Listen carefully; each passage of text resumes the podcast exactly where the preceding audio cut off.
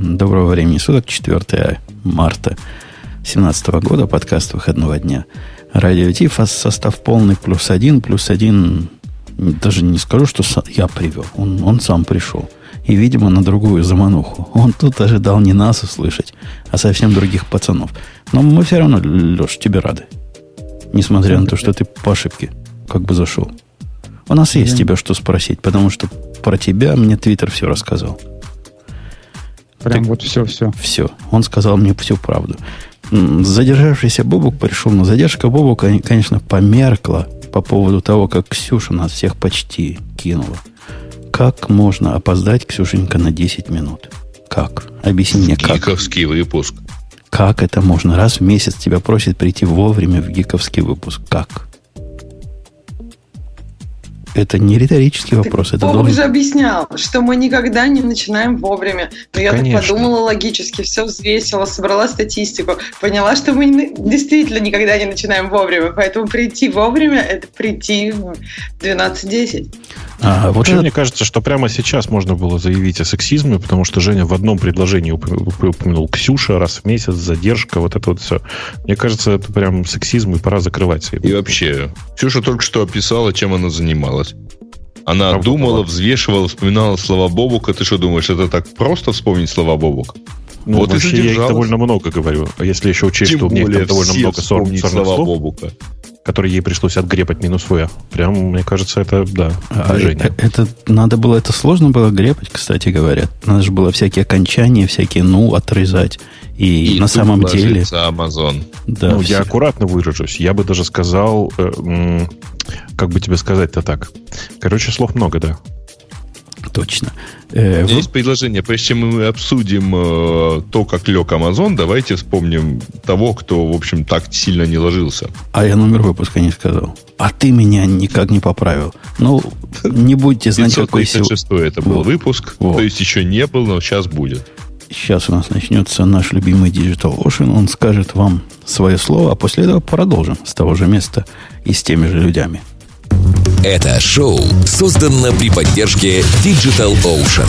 Digital Ocean – провайдер доступного облачного хостинга. Всего за 55 секунд и 5 долларов в месяц вы можете создать свой облачный сервер в одном из дата-центров, расположенных в Нью-Йорке, Сан-Франциско, Амстердаме и Сингапуре, и управлять им с помощью простой, интуитивно понятной панели управления или воспользоваться мощным мощным API. Начните прямо сейчас. Введите промокод RadioDefist при регистрации и получите 10 долларов бонуса на аккаунт. Это был последний день февраля. Я правильно начинаю? Это же был в самом деле Бобок, последний день февраля. Смеркалось. Угу. И про что сейчас? Все программисты думали ага. и были уверены, что следующим будет 29 число, и все будет в порядке 29. А после него 30 и 31 февраля. Но оказалось все не так. Потому что, когда ничего не предвещало никаких потрясений, случилось страшное. Страшное проявилось как попытка моя зайти на сайт пираторадио.ком вернула какое-то чудовищное сообщение. Зашел я на него не, не просто потому, что я туда хожу через день, каждый день, а потому что пошли от наших систем наблюдения какие-то тревожные звоночки. Пока я дошел до, до кликания в браузере, мне пришло примерно 100 тревожных звоночков из моих production и около production систем, не связанных с радио Ти. И тут я понял, что что-то было не так. Бобок, а как у тебя это 28 февраля началось? Первое, что я подумал, не, оно началось у меня гораздо более спокойно, мне кажется. А, у меня внезапно вдруг сработал мониторинг на один из сервисов, где я э, грешным делом храню куски своей конфигурации. У меня такая странная конструкция. Я конфиги храню в S3. А, и при открытии очередного шелла мне шелл внезапно сказал, не могу обновить конфигурацию. И это было удивительно, потому что это произошло первый раз. А, ну, дальше стало понятно, что происходит, когда я увидел, что, что выдает S3CMD, а S3CMD говорил мне периодически, ну, как то он, то он зависал, то периодически говорил, что у него вообще нет такого бакета. И это было прямо ой. Это было... Не, самое страшное было даже не, э, не когда зависал. Когда зависал, уже возникали подозрения. Но вот представьте, дорогие слушатели, весь ужас и кошмар меня, который почесал репу, сказал, ну что, бывает. Что-то где-то не так куда-то смотрит. Какая-то там DNS-запись поломалась. Ну, фиг его знает, что может не так быть. Открываю S3, посмотреть же, куда правильно направить. И чего мне S3 показывает? Ни одного бакета, говорит, у вас нет. Все, все вышли. При этом любезно предлагает переключиться на новый UI. Переключаясь на новый UI, говорит, все равно, чувак, ни одного бакета у тебя нет. Данные были, да всплыли. В ужасе я иду в dashboard. И что я вижу в дэшборде? Ксюша, что мы все видели в дэшборде? Ты ведь открывала его, наверняка. Ксюша. Ксюша, кажется, мне кажется, не, не очень пострадала от этого. А в дэшборде горело зелененьким. То есть dashboard говорил, все в порядке. Mm-hmm. Dashboard, э, в смысле, ты имеешь в виду S3 dashboard же, да, амазоновский? Да, да, да, да, именно его, который был зелененький, просто зеленее некуда. Ну, как бы Amazon долгое время считал, что все в порядке. А, и объяснил... Ну, интересно, конечно, было потом следить за всякими твиттерными объявлениями от Амазона, потому что в дальнейшем Amazon, Amazon просто признал, наконец-то, что проблемы с S3 есть, а, и dashboard не обновляется именно потому, что есть проблемы с S3. А у меня для них же рацуха, вы же сами понимаете, есть. И заодно внезапная реклама нашего генерального спонсора – а че бы вам, чуваки, dashboard на DigitalOcean не похостить? Вот круто бы, круто было бы. И, конечно, падали бы, но хотя бы падали бы не, не вместе. Кстати, была особая ирония в том, что всякие вот эти пацаны прибежали э, в обсуждение на Hacker News, которые стали, стали свои сервисы для альтернативных дэшбордов продвигать. 90% из них тоже не работало, потому что они тоже были на S3. Я, я только хотел сказать, что, к сожалению, большая часть э, тех, которые понабежали, это ребята из какого-нибудь, знаешь, там маркетинга и менеджмента, которые почему-то думали, что у них все по-другому. А они тоже лежали на S3, да. Если наши, вот Грей, например, сидит как в танке, он вообще не понимает, S3, какой S3, почему не S4, например, или даже не S2. Э, если вы... Я-то знаю, что это Simple э, Storage, ну. Simple. Вот ты можешь не, не понимать себе, какой это big deal. А это реально big, простите за французский fucking deal. Я действительно не понимаю, потому что у меня не в этом регионе бакеты лежали. А, а, это за, заблуждение. Есть, поэтому они не лежали, извини. А, Нифига. Это, это не так, дорогой ты наш. Бобук, поясни что он не прав вообще как. Не-не, ну в смысле, действительно больше всего, в смысле сильнее всего и максимум отключения испытывали как раз те, кто были привязаны к этому конкретному региону, к этому конкретному да, это регион же у них. East да. One, да, это, да, East One. East, East One, да. Да, но на самом деле пострадали все остальные точно так же. На самом деле S3 страдал почти везде. А, то, что ты периодически мог получить данные своего бакета, ну, тебе просто везло. Э, при этом оно срабатывало так не каждый раз. У меня часть данных лежала в э, Исте, а часть лежала в Ирландии. И все равно я чувствовал страдания. А, я понял, в чем. Э, на самом деле у меня не просто данные, как я понял, вообще не, не задело это все CloudFront, а у меня в S3 лежит статика, которая через CloudFront дальше раздается. И поэтому, в общем... Да-да, ты бы почувствовал это... проблему, если пытался что-то обновить. Ну, да действительно, были разные регионы задеты этим лепестком этого удара. Не так сильно. У меня есть полная живая копия в Вест-1 регионе, который фиг знает далеко как от, от этого самого Вест-1. И он тоже пострадал. Он был более доступен, ну, в этом смысле, частичной доступности, но такой эвенчуально доступный был. Ну, не общем, знаю, у нас да. мониторинг, как бы сингапурский регион даже не почесался. У нас все проходило. Сто процентов. Ну, я же говорю, на самом деле, возможно, что вам везло, и вы оказались не задеты, вы оказались в том наборе бакетов, который вообще оказался никак не задет. Да я Но... вообще, честно говоря, сижу тут тихо от тебя в шоке, потому что теперь знаю, что у тебя конфигурация почему-то лежит на исте. Это, это То есть у тебя каждый shell стартует, и, и каждый... Не, не, не, ну что-то, он, он стартует и раз в 100 запусков дергает э, конкретный URL, чтобы взять оттуда хэш. То есть там, типа, это такая очень, очень мелкая фигня. То есть, типа, отмазался. Нет, почему отмазался? Мне как раз, мне кажется, что я как раз все сделал правильно. У меня оно раньше жило в, э, в финке, в смысле, в этой самой, ну да, короче. А, в Ирландии, в смысле. А потом я как-то просто в какой-то момент переехал в Ист и обнаружил, что я не вижу деградации, потому что это все равно все в фоне делается. Какая разница? Э, что касается моих вот этих э, программистских заморочек, то из самого явного, что вот это падение вызвало, и самого болезненного, registry, который от докера, который у меня ну, локальный, как у всех нормальных людей должен быть, он на бакет был завязан.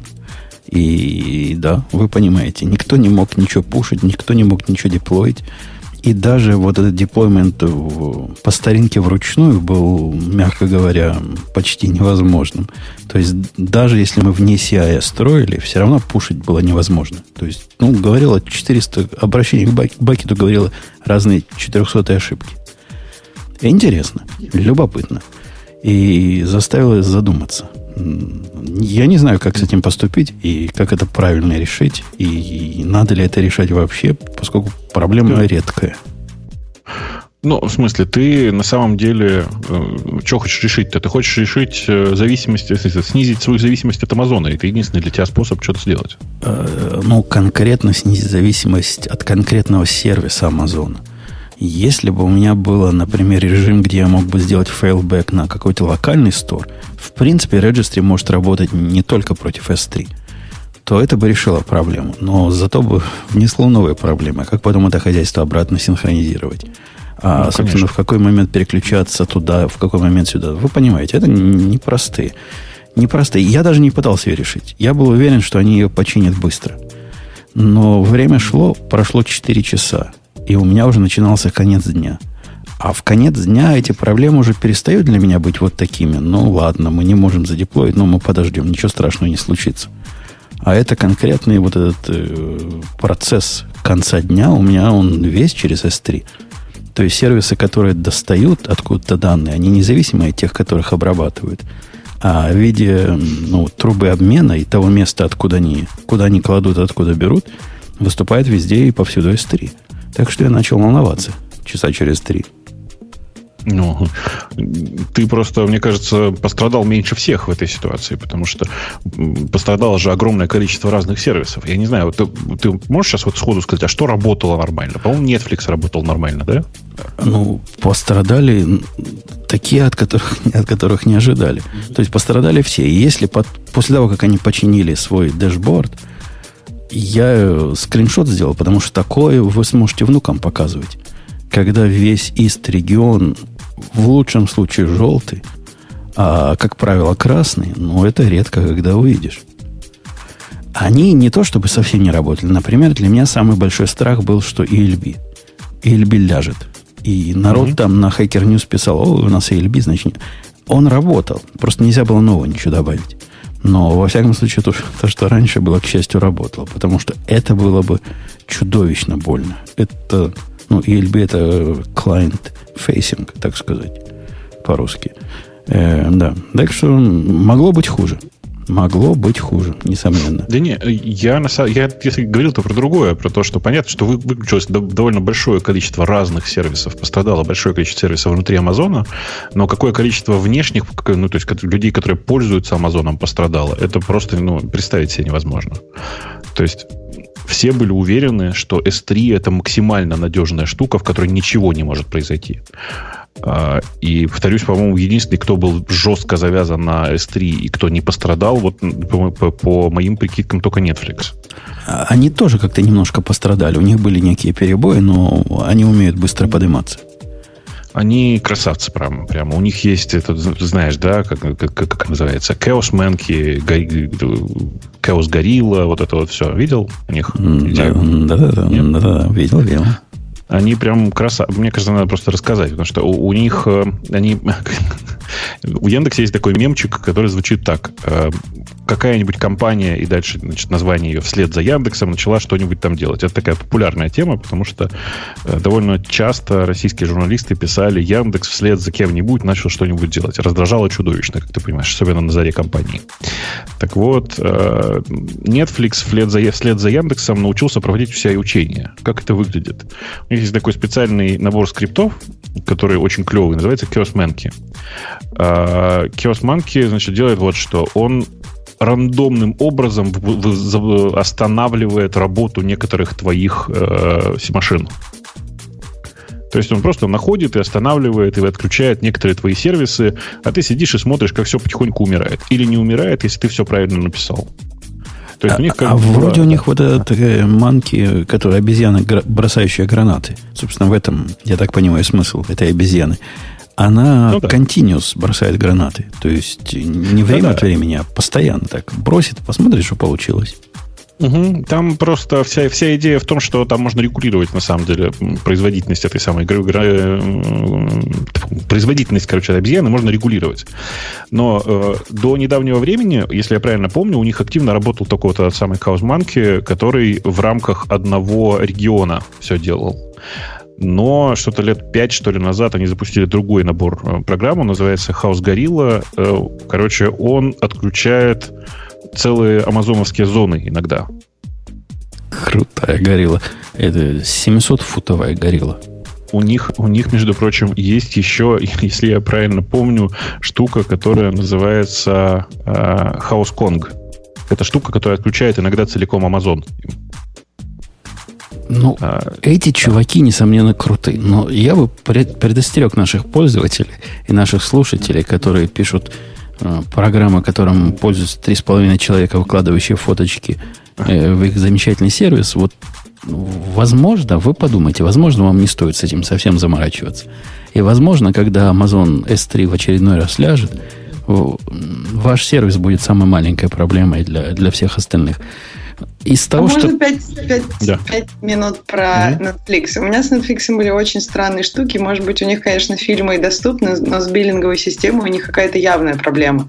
То есть несколько раз я пыталась, когда зарегистрироваться, они мне говорят, у нас биллинг лежит и присылают письмо там часов через 5 в середине ночи о том, что вот сейчас вы можете все сделать. То есть они не принимают кредитку, они не принимают ничего. Поэтому, видимо, они проводят свои учения, которые только на какие-то части Знаешь, подсистемы. Я думаю, что это сексизм. Замаскированное не, не, подучение. Я, я думаю, что... Я не знаю, как это, как это происходит сейчас, но я помню, что 4 года назад, 3 года, что ли, назад, ребята из Netflix как раз и рассказывали, что они переехали в Amazon всеми сервисами, кроме биллинга. Э, поэтому у меня есть сильное подозрение, что на самом деле они по-прежнему используют какой-то свой самонаписанный кусок, значит, кусок э, сервиса, который в лучшем случае VC2 крутится, а на самом деле, может быть, даже и нет. Как, а, как ни странно, Слушайте, а вы понимаете, что вы до сих пор не обсудили, а что произошло-то? Это подожди, ну, подожди это последовательно, это, это большой да, дел. Сейчас Но, зальем все. Пока, Надо... пока важно свои ощущения описать. Конечно. Ну, конечно. Э, из ощущений, ну, люди видели, как разные сайты не работали. Причем такие, от которых ты не ожидаешь подвоха. Ну, там самая анекдотичная, анекдотичная история, когда у какой-то мышки TPI нельзя было обновить потому что оно ходило для этого на Amazon. И из более таких близких к земле, чего мы видели? Увидели картинки не работали на Reddit.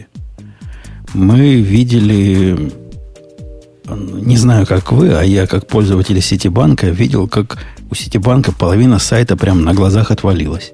Вот просто сейчас работала, а после этого, говорит, ваши кредитные карточки все по нулям. Вот все по нулям. Вот все. Вот. Вы а нам не должны, и, и мы вам не должны.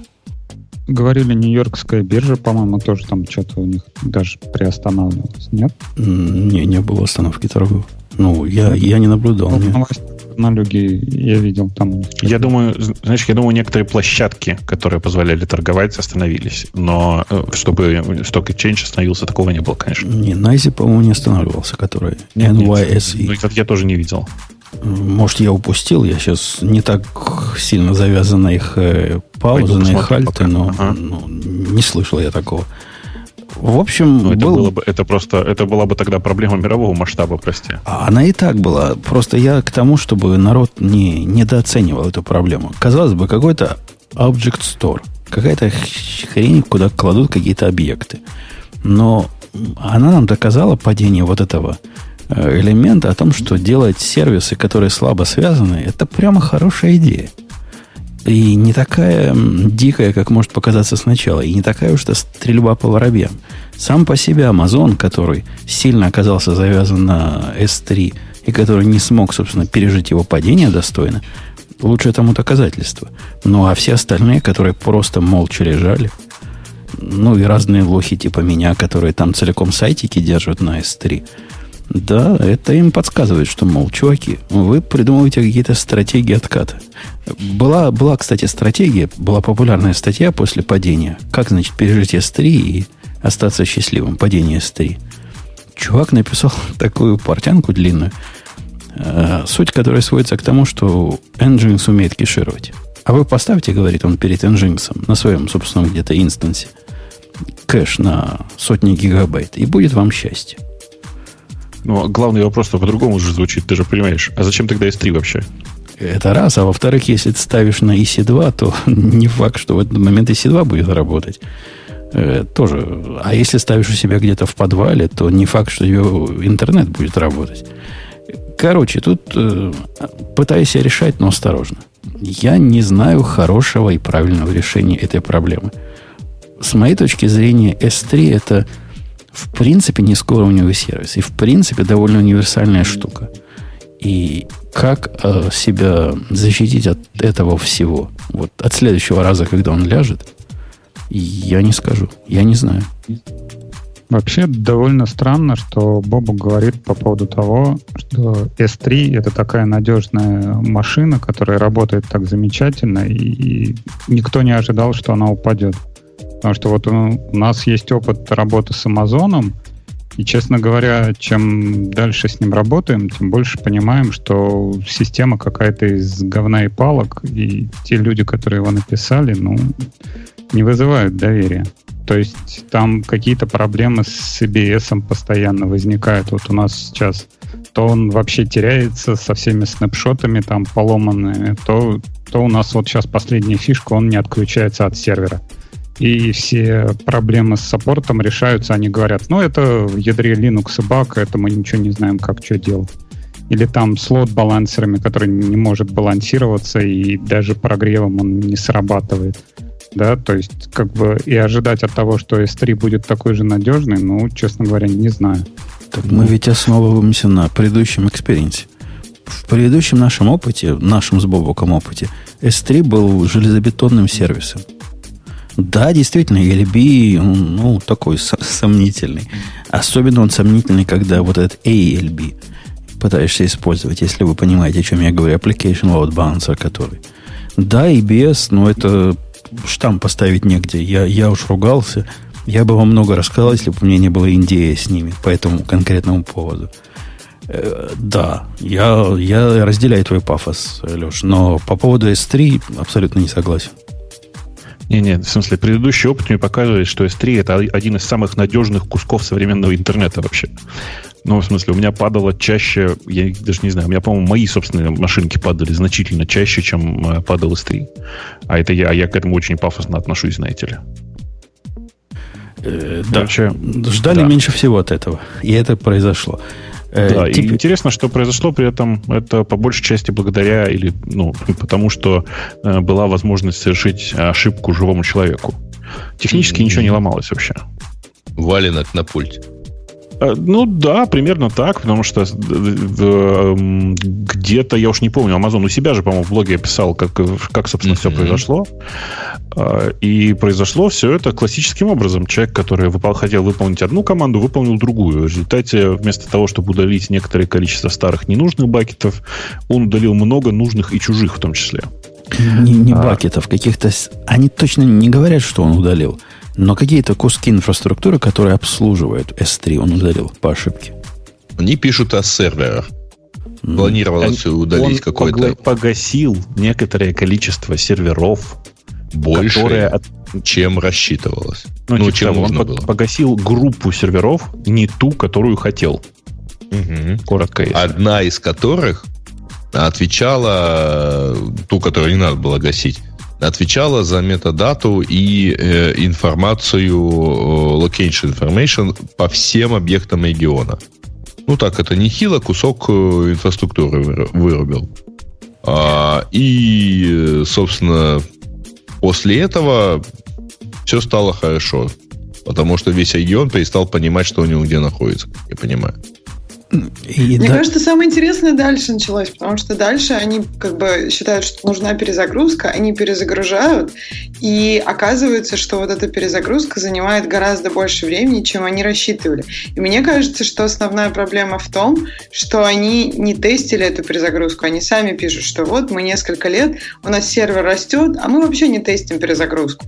И даже они, когда в шагах, который, как, которыми они будут решать эту проблему, они здорово пишут, что вот мы сделали сделаем так, чтобы невозможно было погасить так много серверов за раз, чтобы э, вот, вот эту ошибку первую, которая вызвала проблему, можно было решить, э, можно было от нее бы застраховаться, но то они никогда не пишут, что они будут дальше этот сервис тестить на перезагрузку. Они пишут, мы его разобьем на модули. Проблема в том, что он вот такой у нас не модульный. Но, по-моему, проблема в том, что они это не, не тестят ни разу, что они вслед за Яндексом не делают или за Netflix не делают этого. Поэтому потом, когда они сейчас разобьют на модули, оно еще раз вырастет, и еще раз в какой-то момент можно будет разбивать на модули. Но это блеск и нищета Big Data, когда у тебя есть много данных, которые ты не знаешь, как что с ними делать, и ты не можешь просто так взять, например, там, и скопировать их с одного сервера на другой. То есть, если у тебя большая, например, база, там, не знаю, на терабайты, ты не можешь просто взять, например, у тебя с сервером что-то случилось, ты такая, ой, дайте-ка я перенесу, скопирую все данные на другой сервер. И, и все, и ты встал. У тебя сервер висит там день, пока у тебя все это копируется на самых быстрых сетках, на самых быстрых винчестерах. Так но, и здесь. Но я с тобой не соглашусь. То есть с основным пафосом я согласен, но по, по сути я с Ксюшей больше согласен.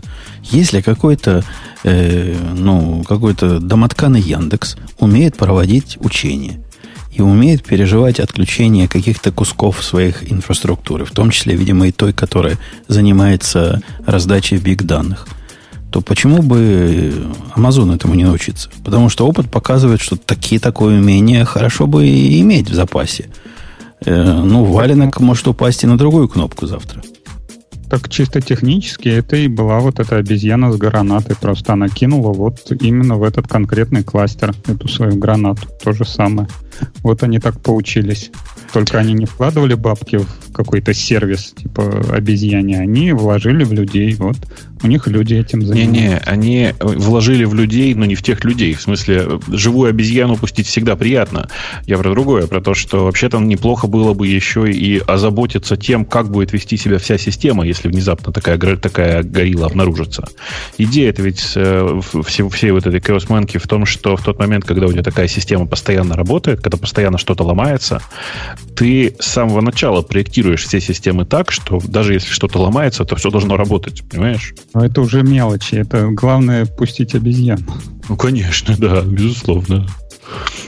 Э, ну, э, да. Мне вот интересно, что на самом деле стало с тем человеком, который нажал на эту кнопку. На поперечную клавишу.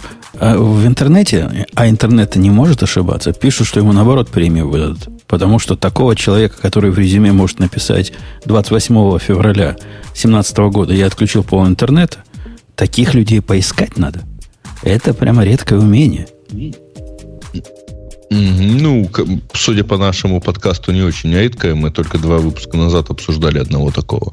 Кого? GitHub? GitLab, то есть? GitLab, да. Да нет, кстати... Ну, кстати, уже пора этот интернет-сервис с такими, с резюме таких людей выкладывать э, вообще. А, а, кстати, по поводу GitLab. Вот эти чуваки из Амазона, я не знаю, как вам, а мне показалось вот, вот то, что, как они объяснили произошедшее и описали, и как они реагировали, но это просто анти-GitLab в хорошем смысле этого слова. Вот все, на что я ругался на GitLab, на, на излишнюю открытость и хипстеровские попытки показывать в прямом эфире, как мы тут наши сервера поднимаем, эти сделали. Да, заняло 4 часа. Видимо, там было, что 4 часа восстанавливать. Слушай, да я думаю, что больше на самом деле. Реально страдали все больше сами о себе. S3 они, наверное, подняли часа за 4, да. Все остальное еще какое-то время поднималось. Ну, поскольку все остальное меня как-то не особо волновало, то есть добавлять, э, например, чего-то такое экзотическое, типа какой-то AWS код, чего-то там, который дольше всех лежал внизу, меня не, не особо волновало. Поэтому для меня они 4 часа лежали. Это много, несомненно. Но объяснение и последующая реакция – очень и очень взвешенные, очень достойные. Мне кажется, GitLab стоит поучиться, как, как объяснять свои факапы вот в прямом эфире или в кривом эфире. Слушай, а у ну, меня а... такой вопрос. А? Тебя не беспокоило, что вот эти дашборды не работали? Ну, то есть, мне есть их объяснение, их вот статья на сайте, мне кажется, очень взвешенная, я согласна. Там объяснено все, объяснено еще и шаги, которые они предпримут, то есть, как бы, в общем, интересно почитать. Но вот то, что у них дашборд не работал все эти 4 часа, мне кажется, вот этот момент, ну, не, по крайней мере... Он не все 4 часа не работал. Они его подняли довольно, ну, относительно быстро. То есть было где-то полчаса, когда весь мир кричал, не больше, а чем они полчаса. говорят, у них все работает. А они говорили, все работает. Дашборды, да. Потом они поняли, что дашборд не обновляется, и стали выводить в виде такого текстового бокса вверху красным цветом, что только слепой не заметит, мол, все плохо, все плохо. Делаем мы вот это, вот это, вот это. Такой лог выводить репортовский. А где-то, наверное, через минут 40, может, через час, я, я про, про время не скажу. Ну, не сразу. А они все покраснели, позеленели во всех других местах. Не так все плохо было с дэшбордом, хотя, конечно, когда dashboard э, падает от того, что падает то, что он проверяет, это как раз из, из, тех, из тех проблем, о которых мы говорим вон из профессии. Слушай, э, мне кажется, на самом деле, вот dashboard это как раз такая штука, которая вообще не должна работать на тех же технологиях, что и вещи, которые он проверяет. Вплоть до того, что, на мой взгляд, этот dashboard нужно было ну, типа, делать одним отдельным распределенным приложением. И, хостить на DigitalOcean, как я раньше предложил. Но а, не надо хостинга. Такой настоящий распределенный, знаешь, там по DHT куча всего адресуется, и все. Э, торрентами раздавать. Ну, типа того, да. Круто. Круто. Ну да, как раз 4 часа потратить, чтобы dashboard скачать, чтобы пофигеть. Не, ну, мне кажется, ты очень сильно преувеличиваешь. Ну, очень а сильно. Видео в этом самом 10, 1080p, в котором дэшборд будет такой веселенький, вполне можно 4 часа скачивать. Да, я думаю, что можно онлайновую трансляцию через BitTorrent Live э, вести. Ну, пока его найдешь, даже... пока поймешь, как все это скачивать, пока... Ну да, да, да. Ну, просто если у тебя это все не скачано, и ты не знаешь, как этим пользоваться, ты не пользуешься Амазоном, у тебя нет проблем. Э, вся эта, вся эта проблема, которая у них была, она и по деньгам не дешево оказалась, потому что это, конечно, не те 11 девяток, о которых мы все сразу кинулись говорить, и не, не те замечательные выводы. Ну, ты слышал, Бобок, там кто-то посчитал уже – Говорят, судя по 11 девяткам, теперь Amazon будет, S3 будет работать бесперебойно следующие 27 тысяч лет. Хорошо, да. А у них такая формулировка, да, 11 девяток? 11 девяток это не на доступность. На доступность там прям мало девяток. Там 99.99 это типа что-то гарантированно 99.90 это когда еще без штрафов. Ну, там какая-то такая система. По-любому, даже вот эти малые девятки доступности, они не выдержали. И по оценкам, по оценкам тех, кто это оценивает, там будут возвраты миллионами и десятками миллионов э, исчисляться. Мне они уже написали письмо, говорят, чувак, мол, готовься. Мы сейчас посчитаем, сколько мы тебе должны, и все выплатим. Так что я карман шире держу. Ну, из зарплаты этого чувака вычтут. И всем да, все, все, эти, все эти самые миллионы. Короче, большой день был для IT. Большой день, который я даже не знаю, чему он нас научил. Статьи в больших интернетах говорили о страхе и ужасе централизации. А разве это централизация? Разве это проблема централизации? Разве это проблема вендор-лока? Я даже не знаю, чего это проблема. А самое главное, я не знаю, как ее решать. Google? Ну да. В смысле, нет никакой проблемы на самом деле. Люди, которые используют S3, чаще всего не так. Я надеюсь, что люди, которые используют S3, не используют ее осознанно, понимая, какие плюсы у них и какие минусы. Если люди видят в использовании S3 одни сплошные плюсы, ну, это значит, что вот это то, что я писал в э, Твиттере в какой-то момент, про то, что э, вот это падение практически интернета из-за Амазона это следствие вот этой всеми любимой девопсизации. Люди не понимают, как система работает, но искренне уверены, что могут собой заменить всех админов мира. Если бы я никогда не слышал про Google, вот прилетел бы с планеты Юпитер – и мне бы сказали, есть такой Google, который, значит, альтернативу вашим Амазонам, то после того, как что я прочитал на Hacker News, я бы сказал, нет, с этими чуваками мне не по пути. Вы видели, какой там был позор? Вот это позор, сравнимый с падением S3. Пришел чувак из Гугла официальный. Говорит, о, говорят, я из Гугла. А у нас-то ничего не падает. А, приходите к нам. А переходите на нас. Ну, ну, не, ну нельзя так. Ну, ну, ну, ну, ну, ну нельзя. Ну, ну не а делай а так. Ну, потому ну, что, ну, потому что это жлобство и полнейшее. Я не помню, когда в форуме, где обсуждался падение очередное GCE, приходили бы чуваки из Amazon'а и говорили, а у нас в это время не падает.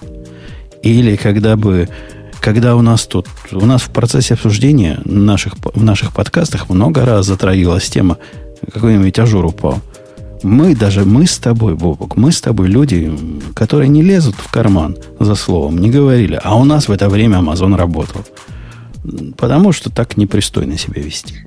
Слушай, а из ну... Azure 'а не приходили? Вот туда же, куда приходили из Гугла. Я бы ожидала, Нет. что из Microsoft и, тоже придут. Из Azure 'а к нам в Твиттер пришли. Тут сейчас Но... видео с Шварценеггером должно быть, где он там говорит «капитализм». Капитализм, да. Вот а, что-то я хотел сказать. А, я хотел сказать вот что, что я на самом деле помню только, только одну такую же совершенно аналогичную историю, от которой меня прямо давило. Это когда в середине 2000-х, что ли, это когда Аська уже была официально российской компанией ICQ, Skype какой-то момент падал прям лежал капитально. Помните, был такой момент, где 9 2009 что ли, 2010 год, может быть. И в этот момент все э, кругом э, начали рассказывать, а вы хотите пользуйтесь ICQ, вот у нее все работает. А, а также помню, что даже, по-моему, ребята из ICQ на это время запустили рекламную кампанию везде, потому что Skype лежал прям, ну, много, полсуток, что ли, авторизация лежала. А, так что это капитализм, я согласен. В смысле, у людей просто капитализм. Поэтому это, они могут себе позволить так, так себя вести. Это его звериный оскал. И, да. и я, я таки, да, пошел на, на Google посмотреть в очередной раз. Потому что там так рассказывали, так просто радовались, как в Гугле хорошо – в Гугле, с моей точки зрения, а я последний раз на этот GCA консоль заходил год назад, стало все за этот год только хуже. Если вы спросите uh-huh. моего мнения, стало, вот, стало все сложнее, во-первых. При этом документация такая же отстойная, как и была. Ну, просто по сравнению с тем, как они разрослись за это время, отстойность замечается. Вы попробуйте, дорогие мои, придумать автоматизацию. Вот после этого, после этой проблемы я захотел автоматизацию, которую SS3 делает на Nearline какой-нибудь автоматический синк. Вы попробуйте накопать документацию на их G-Sync, э, не, не G-Sync, G, G-Code, не помню, как их главная утилита называется. В общем, та, та, которая как AWS, командной строки. RSync, там есть флажок, который умеет S3 понимать. Вот вы разберитесь, как оно работает – и я вам выпишу Нобелевскую премию мира. Потому что они как будто специально скрывают. И даже не то скрывают часть, как именно с Амазоном работать, даже как со своими э, авторизационными ключами работать. Это сильно-сильно надо хотеть это использовать для того, чтобы это использовать. Ну, надо поставить цель в жизни такой. Я хочу разобраться, с, как работает GCE. Они делают все для того, чтобы вы, дорогие мои, не разобрались. Так зато ты дороже будешь стоить как специалист, если разберешься. У меня тут во Flipboard была статья недавно, по-моему, неделю назад, что те, по-моему, разработчики, которые знают э, Azure, те получают больше, чем простые cloud -разработчики. И там длинная-длинная статья, где рассказывалось, насколько хорошо знать Azure из-за этого, чтобы денег ну, больше заработать. Я, я, кстати, между прочим, согласен с этой позицией. В смысле, меня в последнее время обвиняют в, в, в микрософилии, но реально, в смысле, вы, если вы по каким-то причинам у вас есть большой сервис, который, например, раздает трафик, и вы постоянно не сравниваете цены в S3 и в Azure 'е, я не знаю, почему вы этого не делаете. У, есть куча tools 'ов, которые позволяют заливать тебе все твои, все твои данные в S3 и в Azure одновременно. При этом зачастую, даже по-другому скажу, иногда ты можешь экономить, используя Azure, я не знаю, там типа 50% от своих расходов на S3. Экономить, а, значит, на трафике? На цене. Ну, просто... Цена за трафик или цена там за хранение? Да за все подряд. Разные просто цены. А? Разные цены же есть. Есть за трафик. Там, да, за... да, ну в смысле, просто это я просто комплексно говорю про то, что у тебя может быть, твой сервис может быть устроен таким образом, что э, Azure тебе прямо сильно дешевле обойдется. Прямо иногда, я же говорю, ну, просто у меня есть сервис, который, простите, раздает много приличного вроде бы, но трафика. Там в основном картинки. Просто с Azure он получился дешевле в 4 раза. Разница довольно велика, как вы понимаете.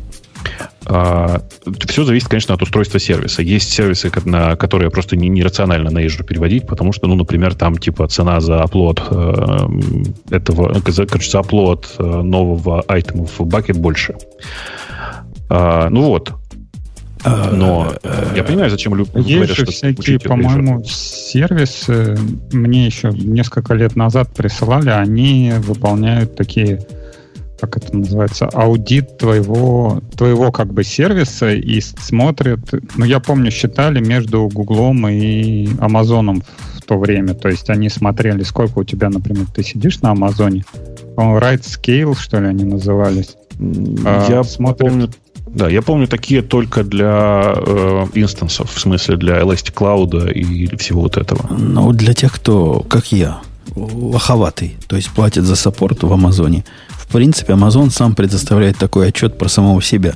Не против других конкурентов, но как, как ты можешь сэкономить на нем самом. Это достойный шаг, хотя пишут они там в основном бред всякий.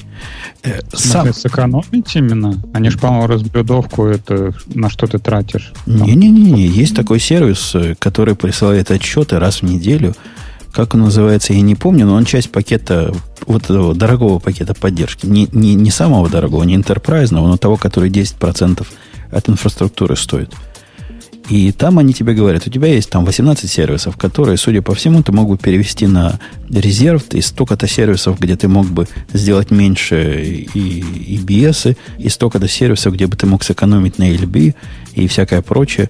Ну, такой разухабистый отчет присылают не только про деньги, но и про разное, что они нашли у тебя. Например, ты экспозишь порт 80, когда, наверное, тебе надо было там 443, потому что у тебя там на 443 весь трафик ходит. Полезная такая штука, полезный аудит.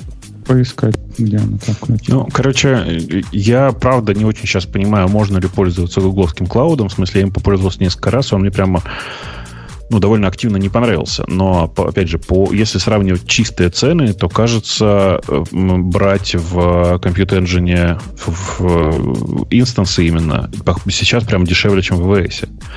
А, и, ну, типа, вот история с тем, что брать страджа и зачастую даже инстансы в Азуре тоже дешевле, чем в VS.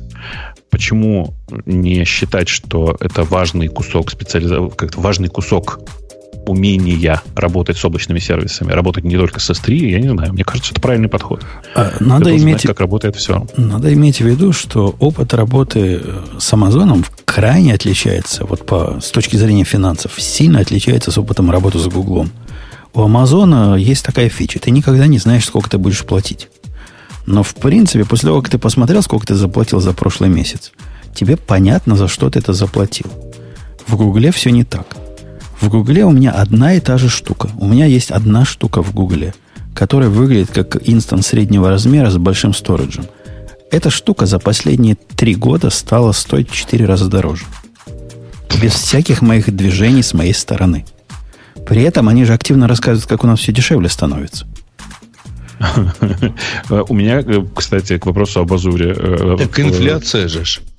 У меня э, тот инстанс, те, короче, тот набор инстансов и вообще сервисов, которым я пользовался в жюри, стал раза, наверное, в, раз, наверное, в 6 дешевле, но тут нужно понимать, что я в какой-то момент внезапно получил от Microsoft подтверждение, что тот аккаунт, который я используюсь, он теперь считается enterprise аккаунтом, и как следствие я получил, что ли, процентов 30 или 40 скидки. Вот просто с куста, так знаешь.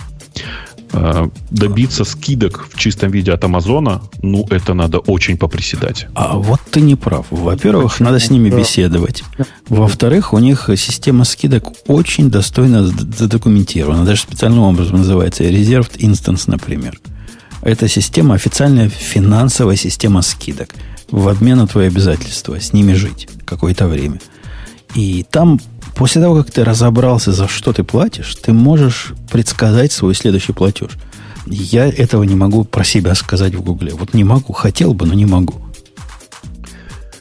Ну, не, слушай. а у них, я так понимаю, вот он тебе стал дороже как раз из-за того, что проблема, помнишь, у них была, как этот, Gaia, по-моему, назывался, Google Application Engine. То, что все прям э, писали кипятком от того, насколько это крутой сервис, как там клево все дешево считается, что деплоится там все, все так просто на питоне и на джавке.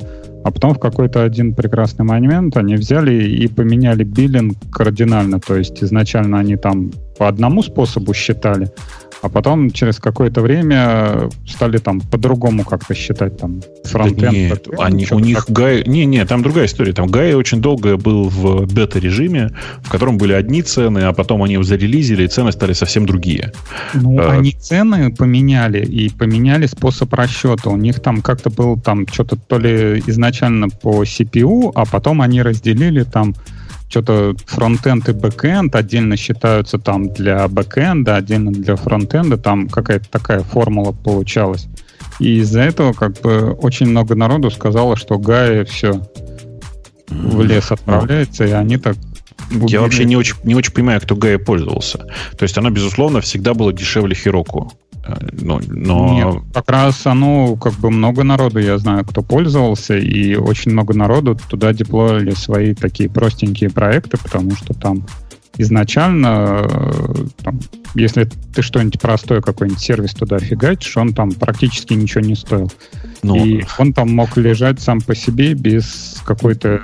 Я понял. У тебя вот как... Э, значит, ты говоришь вот про что? Про то, что у тебя было много знакомых, которые писали на Java, очевидно, которые лили все на э, Гае, потому что это был единственный сервис, который Java нормально поддерживал.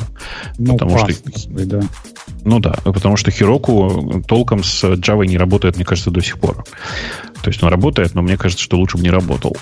Э, ну, короче, история понятная. Э, ладно, отойдем от наших да. облаков. Вспомню, что у нас гиковский выпуск, и какое-то время назад мы с Ксюшей измывались над чуваком, который хочет прийти и рассказать нам, что мы не понимаем в TDD.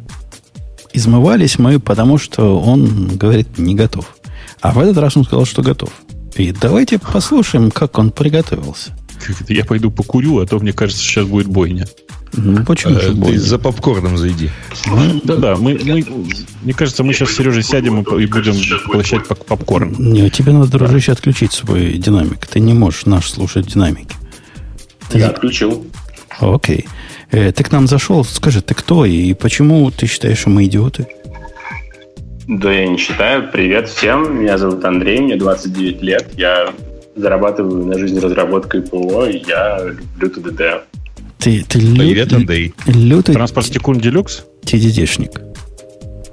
TDD-шник, TDD-шник. Я прям вижу, как TDD делает мою жизнь лучше, мой код лучше, мой процесс разработки лучше, а настроение вол... повышается. А волосы шелковистее становятся? Главное, а, ты они скажи. так. Они, они, они так. так. и до этого были. А как долго, как долго у тебя, Андрей, это увлечение? Ну, как такое хардкорное, хар- хардкорное TDD по Red Green Refactor, как дядюшка Боб нас учит, ну, последний год, наверное, а до этого просто on and off, как говорится. Э, и вы хотите поговорить об этом. Ладно, давай, давай об этом поговорим. Началось с того, что в одной из наших прошлых выпусков мы с Ксюшей обсуждали. Ксюша выкатила лист э, самых популярных книжек, которые прочитать, и я тут, как обычно, ляпнул, ну, потому что люблю ляпнуть что на втором месте там была книжечка про TDD, да? Я, я правильно помню вот эту историю?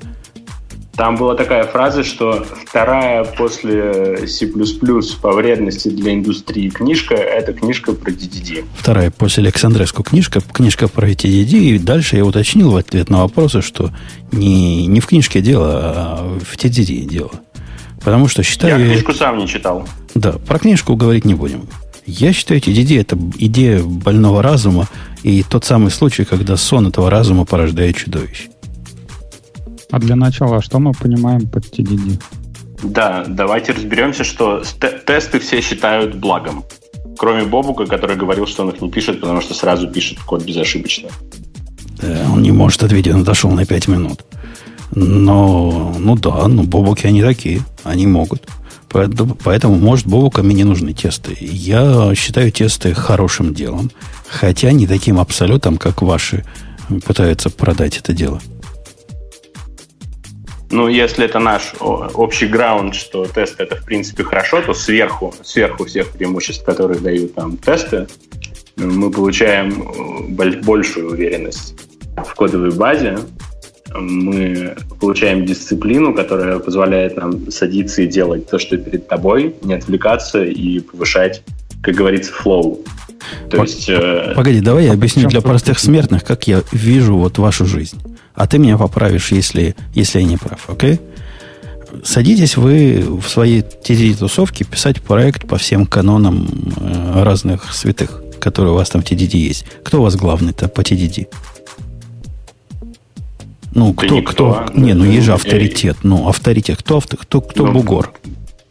Придумал Кен Бэк, а популяризирует наш любимый дядюшка Боб. Окей, то есть вот эти, вот эти ваши святые. Ну, у нас в, в Go мире, в которому я сейчас принадлежу волей-неволей, тоже есть свои святые, поэтому я не наезжаю. То есть ваши каноны сказали, что надо садиться. Не писать код. Ни в коем случае не пишите. Вы, вам деньги платят за писание кода, но вы код не пишите говорят каноны. А напишите сначала тест на код, который вы, собственно, еще мало себе представляете, что будет делать.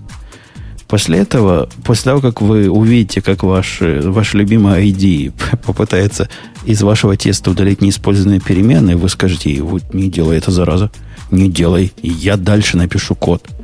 Вы идете в соответствующий, значит, параллельный файл и пишете тест, код, который пройдет вот этот безумный тест, который вы написали до кода. После этого вы повторяете процесс до полного до полной кристаллизации идеального или достаточного кода, который... А в вашем мире достаточный код это тот, который пройдет вот этот безумный тест, что вы написали с самого начала. Я, я правильно сформулировал? Есть еще синяя фаза. Красная, зеленая, синяя. Сначала мы пишем падающий тест, потом заставляем проходить тест, даже если это просто return 1. Потом мы смотрим, что можно отрефакторить. Мы не делаем рефакторинг в процессе красной или зеленой фазы. Рефакторинг только между тестами, между итерациями. Окей, okay. я, я не вижу, как это меняет суть, но основная идея в том, что писать тесты вперед. И объяснения этого какие? Во-первых, вы не можете написать код без теста таким образом, что поклонники EDT считают э, плюсом. А во-вторых, вы таким образом пишете код, чтобы он, значит, ваш тест удовлетворял с самого начала, и как боковой эффект у вас получается более тестируемый код. Я правильно понимаю? Ну, более тестируемый код получится, даже если мы, в принципе, сядем писать тест. Рано или поздно он получится более тестируемый.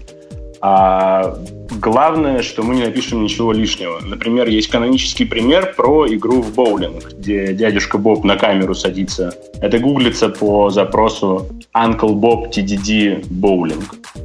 А, садится писать э, класс Game, который обыгрывает игру в боулинг, и сразу же возникает такое предположение, что сейчас у нас будет класс Game, класс бросок, класс все вот это вот, что приходит на ум – и потом оказывается, что для того, чтобы весь алгоритм имплементировать, нам нужно буквально 10 строчек кода. То есть мы не запрыгиваем сразу же городить лишние абстракции. Мы проходим тесты, мы делаем необходимый достаточный минимум для того, чтобы программа работала. И вот с этого момента у меня начинаются проблемы с вами, с чуваками. Ксюшенька, Занька, ты, ты У как меня относишься? тоже начались проблемы. У меня вот меня мне два момента очень резануло ухо. Первое – дисциплина. И второе – вот нам сразу нужен класс бросок, класс гейм, класс и прочие классы. А на самом деле это там 10 строк кода. У меня тут два вопроса. Ну, то есть неужели нельзя, неужели нам нужна обязательно вот такая forcing function в виде тестов сначала? Неужели не хватает здравого смысла, чтобы иметь вот эту дисциплину и чтобы не писать, не городить кучу всего, если тебе нужно только 10 строк кода? Ну, по поводу дисциплины, бывают просто плохие дни. Бывают плохие дни, бывает конец рабочего дня, бывает, что ты работаешь с энтузиазмом, бывает, что ты ковыряешь свой код как тарелку остывшей манной каши. И когда у тебя есть четкий, четкий алгоритм, что делать дальше, это очень сильно помогает. То есть ты садишься и не думаешь, что вот я здесь, я здесь. Ты просто написал тест, он упал, ты его прошел, и дальше двигаешься маленькими кусочками. Мне кажется, проблема тут, я сразу вижу ее. Если ты делаешь что-то, не включая голову в программировании, если ты как бы ты пытаешься сделать это как, как робот, то есть автоматизировать полностью, не включать голову нигде, нигде. Но ведь это тоже чревато проблемами. Я понимаю, что можно как бы разделить задачи на кучу маленьких тасков, но между кучей этих маленьких тасков тебе иногда нужно включать голову и как бы э, делать какой-то evaluation того, что происходит происходит. Вот я тут не включал голову нигде, и, и вот проблема. Не, нет, тут есть Грубо другое говоря... противоречие. Подожди, я, я Ксюшу немножко дополню, которое мне кажется еще более существенным. Если ты способен э, увидеть, какая абстракция правильная до такой степени, чтобы написать тест вперед нее, то, скорее всего, ты достаточно умен для того, чтобы вообще написать тест. Если же у тебя ситуация, когда ты слаб с точки зрения выделения абстракции, то ты будешь работать впустую. Твой э, выхлоп в свисток уйдет. Ты придумаешь абстракцию, которая прекрасно тестируется, проходит все твои зелененькие тесты, но при этом она мало общего имеет с, с той задачей, которую ты пытаешься решить. Я не понимаю, как в вашем мире это противоречие решаются. И вообще, считает, считается ли у вас это противоречием? Нет никакого противоречия. Дизайн отдельно, тесты отдельно, тесты и код отдельно. То есть э, TDD это просто еще один, грубо говоря, мы все художники или маляры, в зависимости от того, что мы сейчас делаем, и когда нам нужно покрыть большую стену краской, мы берем валик подлиннее. Это и есть TDD. По поводу того, что включать или не включать голову, ну, ну бывают плохие дни. Ну что, я пришел на работу, мне не хочется писать, мне теперь разворачиваться и уходить, говорить, о, я не в настроении, у меня творческий кризис. Нет, нужно сесть и сделать ту работу, которая перед тобой. Ну, а почему TDD этому поможет или вообще как-то на это повлияет? Ну, вот плохой у тебя день, и ты вместо абстракции, которая считает на уровне А, придумал абстракцию, которая считает на уровне Б+, а потом понял, что абстракция никуда не годится. Как тебе TDD помогает? Ну да, твой вот этот модуль или что то там написал, функция или набор функций прекрасно пройдет тесты. А смысл? Собственно, как, как помогло это твоему плохому дню? Это помогло моему плохому дню так, что я, во-первых, проитерировался по проблеме, а во-вторых, я приду завтра, у меня есть отличный тест-кейс. Да, Если у меня который воз... так с абстракциями, я их перетасую. Который, возможно, ничего общего не имеет с э, абстракцией. И вместо того, чтобы ну, написать так, неправильную так абстракцию, неправильную абстракцию, как мы с Ксюшей бы написали, а потом выбросить ее, ты написал ну, в 4 раза больше кода. Ты написал неправильную абстракцию, плюс кучу хороших, таких годных тестов, которые эту неправильную абстракцию проверяют. Так я и без теста могу то же самое сделать. Я могу просто написать плохую абстракцию, конечно, ничего не конечно. Делает. И это все мы я делаем вот вас, в наши плохие я дни. Вот, я вот вас слушаю и думаю, вы прям не, ну, понимаете, мне кажется, что говорите. То есть, послушайте, что говорите. Вы говорите, у вас есть плохой день. Плохой, неудачный день, ничего не хочется делать, не хочется писать код, тролля-то поля, и поэтому ты садишься писать не просто код, а код, покрытый тестами. То есть ты вместо того, чтобы написать кусок, написать, написать килобайт кода, ты пишешь 4 килобайта кода. Который, плохой ей. Который закончится Звучит в той абсурдно, же самой, но это так. Который ну, закончит свою жизнь ровно звучит... в той же самой корзине. Конечно. Как правило, не заканчивает. Практика показывает, что нет. Э, То есть, ну, если есть плохой день, ты не можешь заставить себя работать, хороший способ заставить себя работать, это использовать хардкор аргументы, аргументы вида практика показывает, у нас тут не работают. Потому что практика показывает, что на Земле каждая шестая женщина. Каждый шестой человек женщина у нас на Земле. Понимаешь, по практике показывает, глядя в наш э, скайп прямо сейчас. А, ну, то есть, как бы это, это не аргумент. То, что у тебя так получается, ну хорошо, зашибись. Ты можешь себе позволить так делать. Меня пугает в истории с TDD очень, простой, очень простая штука, что зачастую ты пишешь тесты, ну, типа, не то, что зачастую, а ты пишешь тесты для того, как начать писать код. Uh, обычно, я, как, ну, насколько я вижу, что происходит в результате. В результате происходит вот что. Человек, который уже написал тесты, ленится менять архитектуру, потому что, ну, а что, тесты же уже написаны. Давайте зафигачим так. И в результате, на самом деле, ну, а ты же понимаешь, да, что зачастую, когда ты что-то э, проектируешь, ты не можешь с самого начала сделать так, как надо. Зачастую тебе приходится написать там 20-30% кода, а потом э, написать еще 30, и первые 30 удалить к чертям собачьим. По крайней мере, у меня происходит так. И ну, в, в ситуации, если ты сначала пишешь тесты, ты не просто в 4 раза увеличиваешь, ты увеличиваешь значительно больше, потому что ты написал 4, в много-много кода, который в большой, с большой вероятностью потом придется выкинуть. Зачем? А уточнение, мы этот код, который написали, в этом выкинули, мы его в процессе как-нибудь проверяем, его работоспособность, или мы а просто зачем? прикидываем? А, Конечно, нет. Не, разные бывают ситуации. Вот смотри, дорогой, у меня сейчас пример. Я человек, который сильно любит тесты. Чтоб ты... Я почти с тобой, за исключением крайности. Но даже я, как человек, который сильно на тестах повернут, заставляет своих программистов покрывать по самой не могу, без всякого TDD. Поскольку, повторюсь, считаю TDD вредной и разрушительной идеей. И я сейчас пишу проект, в котором я совершенно осмысленно не делаю вообще никаких тестов. Причина этого проста. Вся суть этого проекта написать сервис. Относительно не маленький сервис, прямо скажем, который я бы трезвый бы не стал бы пробовать писать непокрытыми тестами. Но идея в том, что этот проект тестовый сам по себе. Сам по себе проект является тестом того, надо ли такая функциональность вообще нашему заказчику или нет. То есть прототип. Э, не прототип, это рабочий проект. Если этот проект, вот, вот этот, вот именно этот проект, который считает там кучу всего, наш заказчик скажет, вау, твои циферки прямо make sense для нас, мы тогда его, я тогда заставлю всех своих орлов закатать руки, неделю сидеть на покрытии тестами, перерефакторить его по самой не могу, чтобы он стал тестируемым как надо, и выкатить идентичную с точки зрения версии заказчику еще одну, но которая будет тестируемая. Однако вероятность того, что он скажет таки да, она прямо даже не 50%.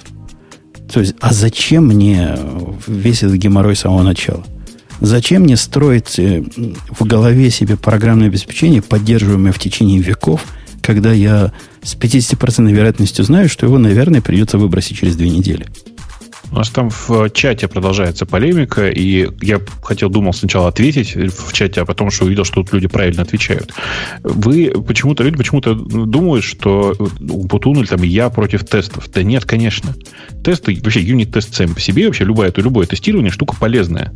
Просто нужно понимать, что с моей точки зрения тесты нужно писать после, а не до подход. Но тогда наполовину мы напишем тесты, наполовину не напишем. Да, Будем все ровно так. Себя тест да, все ровно так. Ну да, да, так и получится. У меня в лучших проектах текст coverage до, до 80% доходит. И я, в принципе, себя чувствую хорошо, когда у меня вот от 70 до 80%, хотя сама по себе циферка это лукавая. Но потом приходит другой разработчик, и он не уверен в кодовой базе. Ему страшно вносить изменения. Сейчас, сейчас, я понял. У меня вот про это есть момент, про неуверенность в кодовой базе. Потому что, смотри, вот код coverage, что это такое? Это просто Э, показатель того, насколько много строчек из нашего кода тесты вызвали. Но на самом деле это же не код coverage проблемы. Это я просто к тому, что у тебя может быть стопроцентный код coverage, но как бы просто ни тесты, ни код не, не предусмотрели достаточно много случаев и в предметной области. Ну, то есть, грубо и, говоря, прошел, 100%... прошло управление по этой ветке, а ассертов нету. Да есть нет, ассерты. Нет, нет я, я тебе примеры жизни приведу, дорогой, который Ксюшину позицию объясняет. У меня до сегодняшнего момента был стопроцентный coverage в системе, которая анализировала некие особые случаи. Вот она вся для того, чтобы э, особые случаи анализировать. И один из этих особых случаев был, если вдруг на рынке возникла сделка, которую можно было бы, значит, выполнить, а козлина брокера ее не выполнил – то законодатель говорит, ты козлина, прямо тебя штрафовать надо. И все замечательно. Она основана на разной логике, которая говорит, что если есть вот такое событие, после него произойдет такое событие. И бизнес кричал в течение последних трех лет, вот так оно в жизни происходит. Вчера я увидел, что не всегда так происходит. А бывает случаи, когда условия, когда бы он как бы купить или продать мог, э, с точки зрения вот этой логики были, а, собственно, бумаг на рынке не было. И никак, никакие 100% к этому никак вообще не относятся. То есть это вообще не про то. Это случай, который невозможно покрыть тестом ни в общем, ни в частном случае, потому что эта часть бизнес-логики стала известна после написания теста, после выхода системы в продакшн, и даже написание вот этого нового теста никак не увеличит или не уменьшит тест coverage. Тест coverage – это сферический конь в вакууме, который позволяет тебе протестировать то, чего ты догадался протестировать, и оценивает это весьма странным образом, сколько ты э, своих строк кода покрыл. Вот если через все прошел, то молодец. И что? Ни разу не спорю, тест coverage, конечно, не святая корова, и, в принципе, тесты не святая корова. Можно написать тесты, которые не будут отражать реальные заказы бизнес-требований. Но при этом просто как бы TDD это не священный грааль, естественно, просто штука, которая еще один инструмент в тулбоксе, который позволяет быстро, качественно итерироваться, писать хороший код. Так, а Мне, основ... по крайней мере, позволяет. А, основная наша претензия в том, что не позволяет, а в том, что наоборот мешает. У меня есть такая концептуальная к этому наезд. А вы пробовали долго прям? Вот два месяца? Три месяца? Э, э, что-то мне напоминает.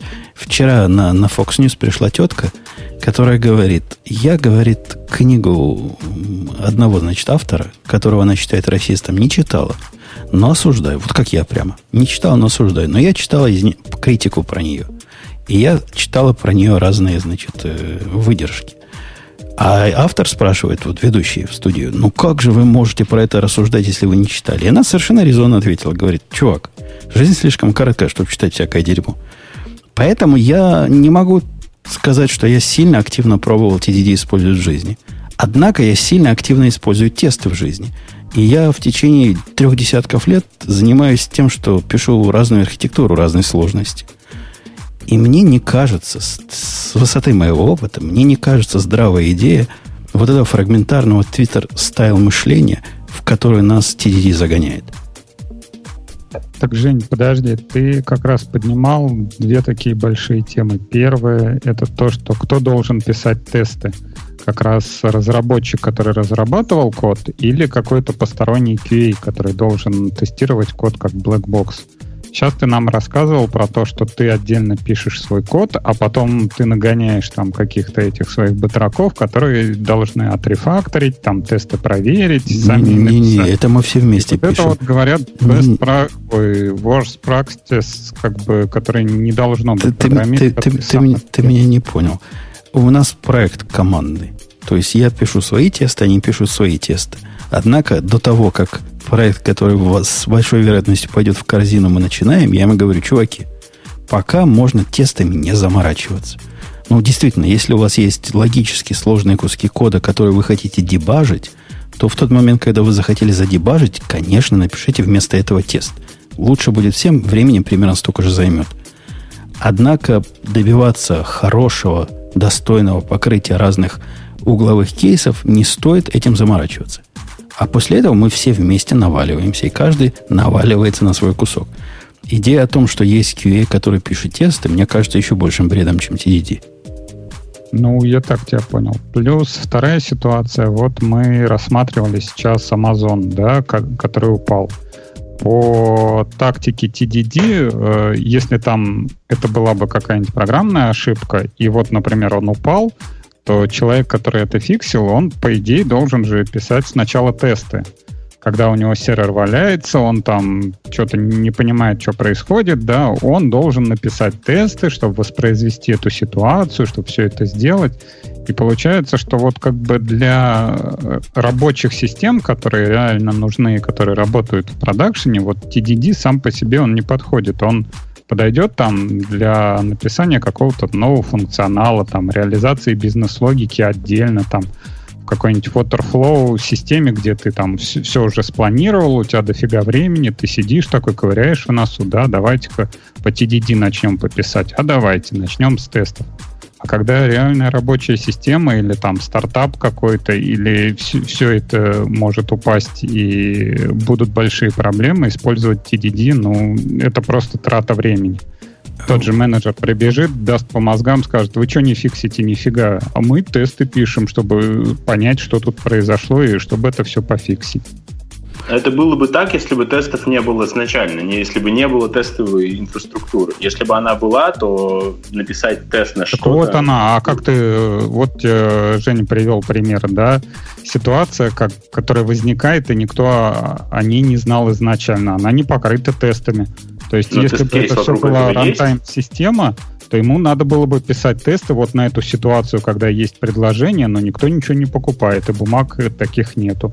И хрен знает, что там надо еще привлечь в этих тестах, чтобы посмотреть, что происходит там. не знаю, какие-нибудь... Конечно, конечно, я отвечу тебе.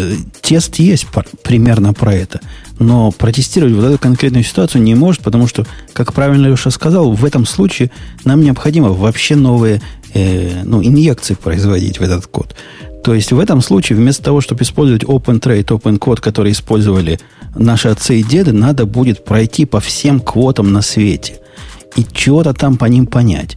Это абсолютно новая абстракция появилась, которая должна быть замокана абсолютно новым образом. Это новая бизнес-сущность возникла, которой не было до этого момента вообще в природе. И никакой тест, насколько бы мы вперед их не писали, нам бы в этом деле не помог. Возможно, есть случаи, когда тесты писать сложно. В таких случаях я тоже забиваю. Но если нужно написать большой объем кода прямо сейчас, он уже весь спланирован, примерно понятно, что делать, то TDT э, позволяет двигаться быстрее. То есть вы говорите, что вот вместо того, чтобы делать работу, пишешь тесты, но как бы писать тесты и потом код, это и есть работа, и в итоге код пишется быстрее код пишется быстрее, и он как бы два раза проверенный. Хотя бы на соответствие того, как я его понимаю. Не на реальные требования, но хотя бы на мое понимание. Э, я, я даже не спорю. Когда есть тесты, то код как-то понимать, понимать проще становится, а менять безопаснее. Мы, в общем, все за тесты. Но мы же два вопроса других возникаем. Во-первых, каким образом относится к писанию теста вперед? В каком таком мире вот ты живешь? Я без издевательств, я просто спрашиваю, вот чисто интересно где ты настолько знаешь свою задачу, что можешь придумать, как ее тестировать до того, как ты ее пишешь. Давайте возьмем какой-нибудь простой пример. Например, я пишу сервис, который как NoEmbed, который получает ссылку на YouTube и по ней формирует карточку. Что я делаю? Я беру ссылку на YouTube, дергаю в консоли э, API YouTube по поводу этой ссылки, он возвращает мне ответ. Что я делаю? Я бегу и вставляю этот ответ в тест и пишу предположим, тебе вернулся такой ответ от, сер... от API YouTube, я ожидаю от тебя вот таких вот данных для карточки. После этого я иду в код, который, собственно, все это делает, и заставляю тест пройти. Погоди, погоди, в, в этот момент, не-не-не, погоди, погоди, погоди, это, это, это самое, не, не так все просто. То есть, для того, чтобы тебе написать этот тест, вот конкретно в твоем случае с YouTube, ты ведь не ходишь на YouTube, правильно, в тесте? Ты мокаешь вот этот API, который ходит на YouTube. Вот этот сервис, да. который будет ходить на YouTube. Сервис, которого у тебя пока нет, потому что ты тесты вперед пишешь. То есть ты придумываешь сразу в голове, держишь не одну абстракцию вот того сервиса, который будет э, вычленять контент, но сразу же вторую – то есть тебе надо предусмотреть, что будет и сервис, который туда ходить будет, который, кстати говоря, может являться вообще лишней абстракцией. В общем случае, если кроме YouTube никуда ходить не надо. Ты его, значит, в голове замокал. Ты написал, как он будет дальше работать. То есть ты пишешь код, который изначально не компилируется, потому что он не против чего, а против твоей головы. И э- эту линию можно расширить дальше. А, например, если тебе надо не просто из YouTube взять какую-то картинку, а потом еще HTML распарсить. Или даже не HTML, а любой response из YouTube. Тебе надо еще один сервис, относительно абстрактный за mock ать, который будет парсить чего угодно. Придет на вход, а на выход придет э, ну, то, что ты от него в конце концов ожидаешь. Ты городишь, пытаясь вот ограничить свои абстракции, ты уже нагородил две которые, возможно, и не нужны в реальной жизни. Нет, предположим, что я пишу тесты для более низкого уровня компонентов. Вот у меня уже есть абстракция, которая из сервиса. Я точно знаю, что он про YouTube. Теперь у меня конкретно передо мной есть задача. Возможно, несколько вариантов. Видео заблокировано, по копирайтам, удалено, забанен пользователь. А Это откуда, все разные откуда, варианты ответа. Откуда у тебя взялась вот эта абстракция про сервис? Ты ведь код вперед ну, пишешь, э, код назад пишешь. Ты с тестами Предположим, начинаешь. что она была написана раньше таким же методом. А, погоди, дорогой. То есть ты предполагаешь, что раньше ты знал о том, что тебе такой сервис может понадобиться. То есть ты настолько правительски проглядел всю свою архитектуру проекта, что понял, какие сервисы нужны. И поэтому да нет, теперь нет, тебе говорю, писать легче. мы до этого уже дошли. Вот мы уже пишем конкретно сейчас нужно функцию. Получает ссылку, возвращает данные для карточки. Или exception. Вот у меня конкретный кусок работы. Как, как мы до сюда дошли, давайте оставим за пределами этого примера. И в таком случае у меня получается, если я пишу это без TDD, то я даже не понимаю, как это делать. Э, совершенно в лоб это реально дергать YouTube и и смотреть ответы, и бегать с дебаггером по функции, а потом дописывать код, еще раз дергать. И это просто ужас какой-то. Ксюша, ты по возрасту близка к нашему гостю. Ты должна понимать, о чем он говорит. Почему это немыслимо, как сделать? Ты, ты понимаешь вообще? Ну, мне кажется, слово «провидение» тут должно было ответить на твой вопрос. Мне кажется, что еще тут э, вот мы упустили этот момент, мы о нем говорили, а потом съехали с него. С того, что вначале мы начали э, с дяди Боба, который думает, вот сюда бы класс гейм, сюда бы бросок и так далее, а потом он, используя TDD, пишет это за 20 строк. И вроде как потом мы стали говорить, что TDD это не про дизайн. Вот я вижу тут противоречие. TDD помогает не делать сверхдизайн, не делать оверинжиниринг. В этом смысле да. Ну, то есть TDD это про дизайн. И поэтому получается, что то, то, ту мысль, которую Женя озвучил, с тем, что TDD, если ты не знаешь, какая у тебя будет абстракция, ты пишешь вначале кучу тестов на неправильную абстракцию, который, на которую ты вообще не сможешь написать код. Потому что когда ты потом нач, начинаешь писать код, но эта абстракция просто не отвечает как бы не Там кучу, а один, один или два. И так или иначе, реальная работа, которую делает эта абстракция, скорее всего, будет нужна. Скорее всего, я просто перенесу эти тесты в другое место. Какой, какой у тебя оптимистический взгляд на жизнь? Как-то не совпадает. Ваш опыт, так сказать, твои, твои мили могут отличаться от моих. Мои мили не такие. В моем мире бизнес вообще думает, что он понимает все. На самом деле они не знают ни черта. И все бизнесы, которые я видел, они вот такие. И, да, это меняется, требования меняются строго на противоположные. Вот вчера было одно, сегодня другое. А у нас через неделю надо выкатывать новый проект. Ну, ладно, я понимаю, мы не найдем, не найдем общего граунда. Как Слушайте, а можно я вам парочку замечаний сделаю? Не то, чтобы я хотел что-то доказать, но вот в случае с YouTube, например, почему надо идти в консоль, чтобы посмотреть, что вернет сервис, если у сервиса есть документация, в которой написано, что он может вернуть. А, ну, то есть есть какое-то количество стандартных ответов, есть какое-то количество описанных, документированных эксепшенов. А, почему надо начинать с того, чтобы проверять насколько эта документация соответствует жизни. Потому что мы... Как Грей... документации меньше доверяешь, чем Точно, Грей. А Тут я с нашим гостем согласен. Мы, программисты, сейчас, документацию не э, читаем. Раз вы начинаете проектирование, ну, написание кода с написания тестов, а почему не пойти еще на шаг дальше? Я предлагаю DDD, Documentation Driven Development. Напишите сначала доки на все, что а, должна делать а программа. А тесты и есть доки. И это раз, а во-вторых, Грей, такое, что ты предложил, тоже есть. Это, по-моему, BDD называется. Я правильно да, понимаю? Да, RSpec. RSpec. Вот. Так что до такого тоже человечество додумалось. Безумцев вокруг много. Так ты не, не думай, что ты тут самый, самый безумный. Э, так я всего лишь час вас слушаю, так что не переживайте. Я все, еще что-нибудь придумал. Все еще впереди. Оставайтесь с нами. Э, Андрей, ну, спасибо, что зашел. Ты нас не убедил. Хотя ты и готовился. Давайте я напоследок да, скажу не вам, а тем, кто слушает еще нас сейчас. Эм, каждый, я считаю, что каждый, кто занимается разработкой и не уверен, нужно ему TDD или нет, должен хотя бы попробовать. Чтобы хотя бы сам... Первое это за бесплатно. А где это можно попробовать? Ну вот, вот я захотел попробовать. Вот что мне делать для этого? В, ближай... в ближайшем pet проекте или даже на работе начать разработку функции, метода, класса с написания теста и не двигаться дальше, пока он не упадет, и не двигаться дальше, пока он не пройдет. А вот я, я как-то сходу э, сбоку это упомянул, а вас никак не смущает, что вы вот этим экстремальным своим методом, как говорит мой коллега, нацистские методы. Но он не про TDD говорит, он про Go, в принципе, говорит. Он считает, что Go все нацисты писали. Так вот, ваши нацистские методы, они противоречат тулингу прямо вовсю. Вам это как-то не это самое, не, не мешает жить?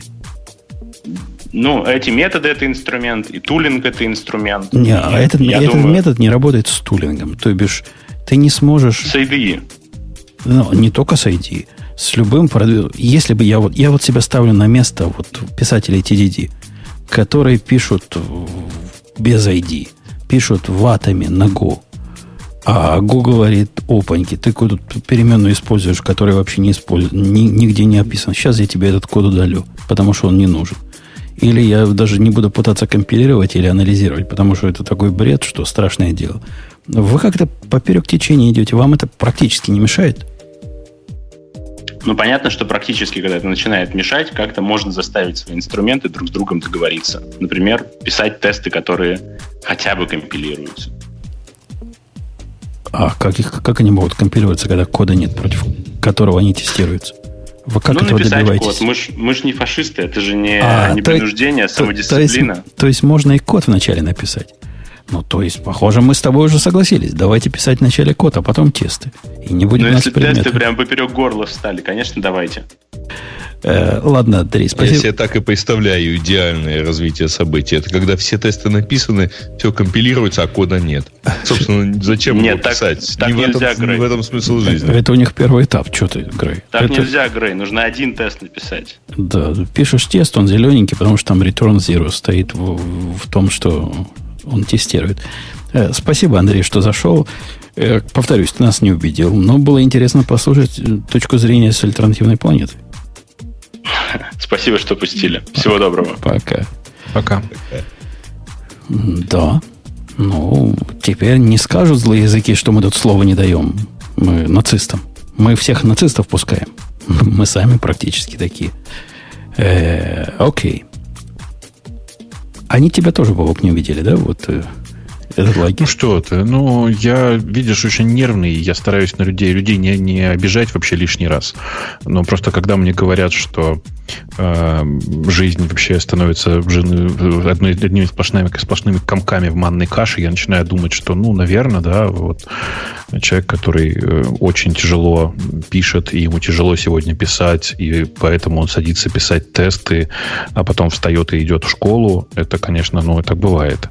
Но Нет, в среднем... Ты, ты, ты зря думаешь... момент сейчас, образность сейчас, изложения подожди. меня окончательно покорила, и я понял, что я не понял.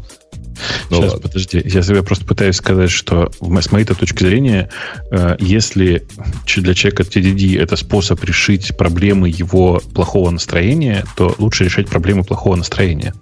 Алко- алко- И... Алкоголем. И веществами. Нет, это просто это ты просто занимаешь, это просто смена деятельности. Есть как бы пословица про лучший отдых, смена деятельности. Ты подходишь как бы к своему коду с другой стороны. Просто есть еще куча других вариантов э, сменить деятельность и остаться как бы, ну, всегда есть какие-то другие задачи. Ты, да, если конечно, вот, господи, не знаю. В каждом офисе есть вы, туалет. Вы, вы спрашиваете, который час, а я да захожу сзади. Можно там митинги, интервью. Есть куча вариантов, когда ты там переключаешься, а потом возвращаешься, если у тебя там не было идеи про эту абстракцию. Что тебе стало плохо, сл- плохо слышно, Ксюша? А, наверное, надо ближе, ближе к микрофону. А, Сейчас а, лучше? Я, я, я, я скажу, что вот эта идея, когда код не пишется, пишет тесты, мне кажется очень разумной. Но пишите тесты не для сферического коня, а для кода. У меня тоже бывает такой так, плохой день. И смотришь, опаньки, а у меня тут можно и тестиков парочку накатать, раз все равно ничего умного сделать не могу. Но когда... Просто, да. Просто не надо думать, что это и есть программирование. Обычно это как раз, ну, типа, на безрыбье. Знаешь, типа, ничего сегодня делать не могу, вообще не поднимается ничего, только пальцы двигаются. Ну, ладно, хорошо. Напишу пару Напишу тестов пару коду, тестов. который уже есть. Который уже написан. Конечно. Что-то мне это напоминает, э, помнишь, э, из той самой книги «Отчеты программистов Рамблера». Ну, Уж, да, я понимаю, но уже, духе, уже не помню ничего. Да, да два, два часа крутили гайку на 16 с ключом на 18. Ага. Э, не, а вообще, я не знаю, это как-то у вас, это разная сфера деятельности, то есть, типа, я вот пишу-пишу код, а потом, типа, оп, решил поменять сферу деятельности. Я пишу код, но только внутри теста. Это вот Нет, как... ну в смысле, вот у тебя, например, на тебя нужно написать какой-то код, и он требует э, достаточно серьезной концентрации, тебе нужно придумать новую абстракцию, которая ложится на данную предметную область. Иногда бывает, что вот именно вот эта вот, не знаю, креативная часть твоей деятельности в данный момент не идет. То есть в таком случае я могу переключиться на что-нибудь менее требующее вот так, такого погружения. Ну, что прямо скажем, на, на чисто техническую. Написание тестов – техническая работа, которая требует определенной, конечно, сообразительности, особенно если ты понимаешь, что оттестировать это нельзя. Но, тем не менее, это не очень сложная, прямо скажем, работа. Если вы хотите сделать свою работу сложнее, у нас для вас есть следующая тема. Я ее нашел, просто не удержался, чтобы не вставить к нам сюда. Потому что вот эти нацисты существуют не только в TDD и не только в Go канонах, но оказывается в объектно-ориентированных канонах теперь у нас новый наци-лидер есть. А там уже разве есть что обсуждать? Он, по-моему, просто... Это, шут, это шутка была, что ли, такая? Нет. Э, вот этот чувак, который у вас там в подкасте бывает, по-моему, он такими вещами не шутит. Не, но он как бы выпустил, что собрался написать язык и э, даже GitHub репозиторий, но там, по-моему, в репозитории была просто... А, нет, он уже что-то наделал. Ну, то есть процесс, процесс пошел. Э, расскажите в двух словах, кто, кто тоже читал эту статью, потому что, ну, уже не могу. Ну, ну а кто читал-то? Ты читал? Нет, я ты... могу не статью, я могу про чувака рассказать. Ну, про чувака, давайте, я, давайте зайду издалека. Я вот сейчас прямо открываю эту статью, открываю eolang.org, и первое, что я вижу, это дырку вместо логотипа. Откройте тоже вместе со мной. У вас такая же история? Да, у меня даже картинка не грузится. Э, и о лого. Это, наверное, ну, в общем, может быть, так и должно быть. Может, да на, нет, на функциональщине нет. какой-то поганое было сделано. Нет, нет, я посмотрел, там, там, там реально просто там. А у меня видно. рендер, там рендерер для SVG, ну, короче, там используется внешний сервис рендеринга для SVG, который по какой-то причине лежит. Э, ну, короче, не, у меня, у меня загрузилось. Я первый раз зашел. Там как что показывается. А? Ну, вам повезло, потому что у меня в Safari показывается дырка, на которой написано А может быть, действительно от браузера зависит? Может быть, действительно в Safari? А, прямо сейчас, ребята, э, лежит все. Ладно, Включая кактус. Не, не, в, не ну, в этом суть. Эффект. Не в этом а. суть. А суть в том, что м, придумал товарищ э, интересную... Это вот тот самый, который недавно эту волну гнал о том, что программистам алгоритмов знать не надо. Это тот же самый, да, Леша? Некто Егор Бугаенко. Я, кстати, Нет. проверила. У меня действительно а, Chrome работает, в Safari не работает. Э, ну, не знаю, может, я на него... По поводу, почему он не надо ходить на собеседование. Это, это же он был, да? С рекрутерами, да. Да-да, потому что он не может с пузырьком отсортировать прямо сходу на доске. И это программисту не надо, поскольку программист знает объектно-ориентированное программирование. Сейчас, дайте я вам ссылку покажу, просто вы поймете, в чем прикол. А, короче, вы знаете, почему лого не загружался? У него там такой скрипт написан, который проверяет, умеет ли этот браузер рендерить SVG. Если умеет, то он SVG покажет как есть. А если нет, пытается, вот я вам ссылку послал, вот через этот сервис отрендерить его в в куда надо. Ну, я не знаю, как у вас. У вас он что показывает? Наш э, exception. На объектно-ориентированном языке, кстати. Все нормально. на объектно-ориентированном, да. Э, э, это нам Бобок прислал, да, вот эту ссылочку, чтобы вы тоже понимали. Суть статьи в том, я не первый раз это слышу, а второй раз. Я думал, когда первый раз такое слышал, что такие экстремисты вывелись уже в 90-х. Но нет. Э, в, моей, в моем далеком опыте у меня был такой потенциальный клиент, который не захотел с нами работать, потому что мы не True Object Oriented Shop были. И под True Object Oriented он как раз вот это и описывает. Просто слово в слово. Как будто бы вот с, с Егора. А может, это и был Егор. Хотя это было в Израиле. У него главная была причина. Он посмотрел на наш код и говорит, чуваки, у вас тут if state. Это не true. Потому что в настоящем true – флоу происходит не, не при помощи вот этих убогих э, структурных конструкций из процедурных языков, которые к нам пришли. Какие форы, ифы? Вы что? А все делается при помощи ну, правильного э, развертывания дерева, э, объектно-ориентированного исследования и прочих имплементаций и всего, всех наших главных коров. А вот этого всего быть не может. Теперь будет язык, в ну. котором всего этого не будет. А, я просто пытаюсь понять. А, а, я пошел посмотреть на список того, от чего он пытается отказаться. А ветвление это как делается? Дядька, ну что тебя учить как? Ну, а, и вон, все вижу, да, вижу, все. Я, не, а, я пошел пример смотреть просто. Ага. Угу. Не, у него там есть это описание объектов и где все в виде дерева. Но здесь честно говоря, неподготовленному человеку будет тяжело, потому что... Почему? Нет. Ну, перемотай а... в самый конец страницы на GitHub. Там есть э, пример с э, реализацией Fibonacci. Он всегда очень неплохо показывает, как все работает. Не, просто тут э, такая история как бы немного длинная. Где-то, по-моему, несколько месяцев назад или что-то около полугода назад он приезжал на московский джук и рассказывал э, вот как раз э, по поводу всяк, всякой этого своей теории, как нужно писать чистый ООП и как все это делать. Вот. И там он показывал проект на Java, на котором э, вот этот обкатывает свое ООП. И, в принципе, он показывал куски кода, и весь код у него как раз вот так вот и выглядел. То есть э, все объекты, которые там были, у него прям было прям Э, if-объекты, int-объекты, все вот это, вот это вот. И в конструкторе объектов вот это вот все собирается, вот эта вот портянка. То есть у него, например, там обработка страниц начинается с, там, с объекта road, э, в объект road записывается там две дополнительные роуты, в road записывается там как-то путь, э, внутрь пути еще что-то, и получается вот такая вот матрешка. я так понимаю, он решил э, далеко от этой конструкции не отходить. У него как раз и отступы так тоже самое были. То есть вот это вот все, это по-хорошему конвертируется в какой-то такой конструктор, в котором вот такие вложенные объекты друг за другом идут. Но, и... тем не менее, это шаг вперед по сравнению вот с тем первым чуваком, о котором я рассказывал.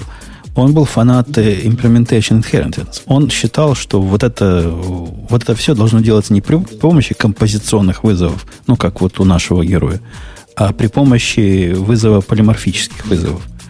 Что еще круче, конечно. Так а разве чистый ОП он и не говорит? То есть тут есть ифы, что как-то, мне кажется, все равно странно. По-моему, в чистом ОП все должно делаться через наследование. То есть ты должен, ну, как бы эти объекты унаследовать, и не должно быть ифа. Ты должен, по сути, всегда выбирать просто правильную имплементацию объекта, который... Ну, не, правильную а имплементацию у него, наследника. У него ифы — это как бы такие объекты, то есть объект if, у него в конструктор передается, например, э, сравнить условия, объект.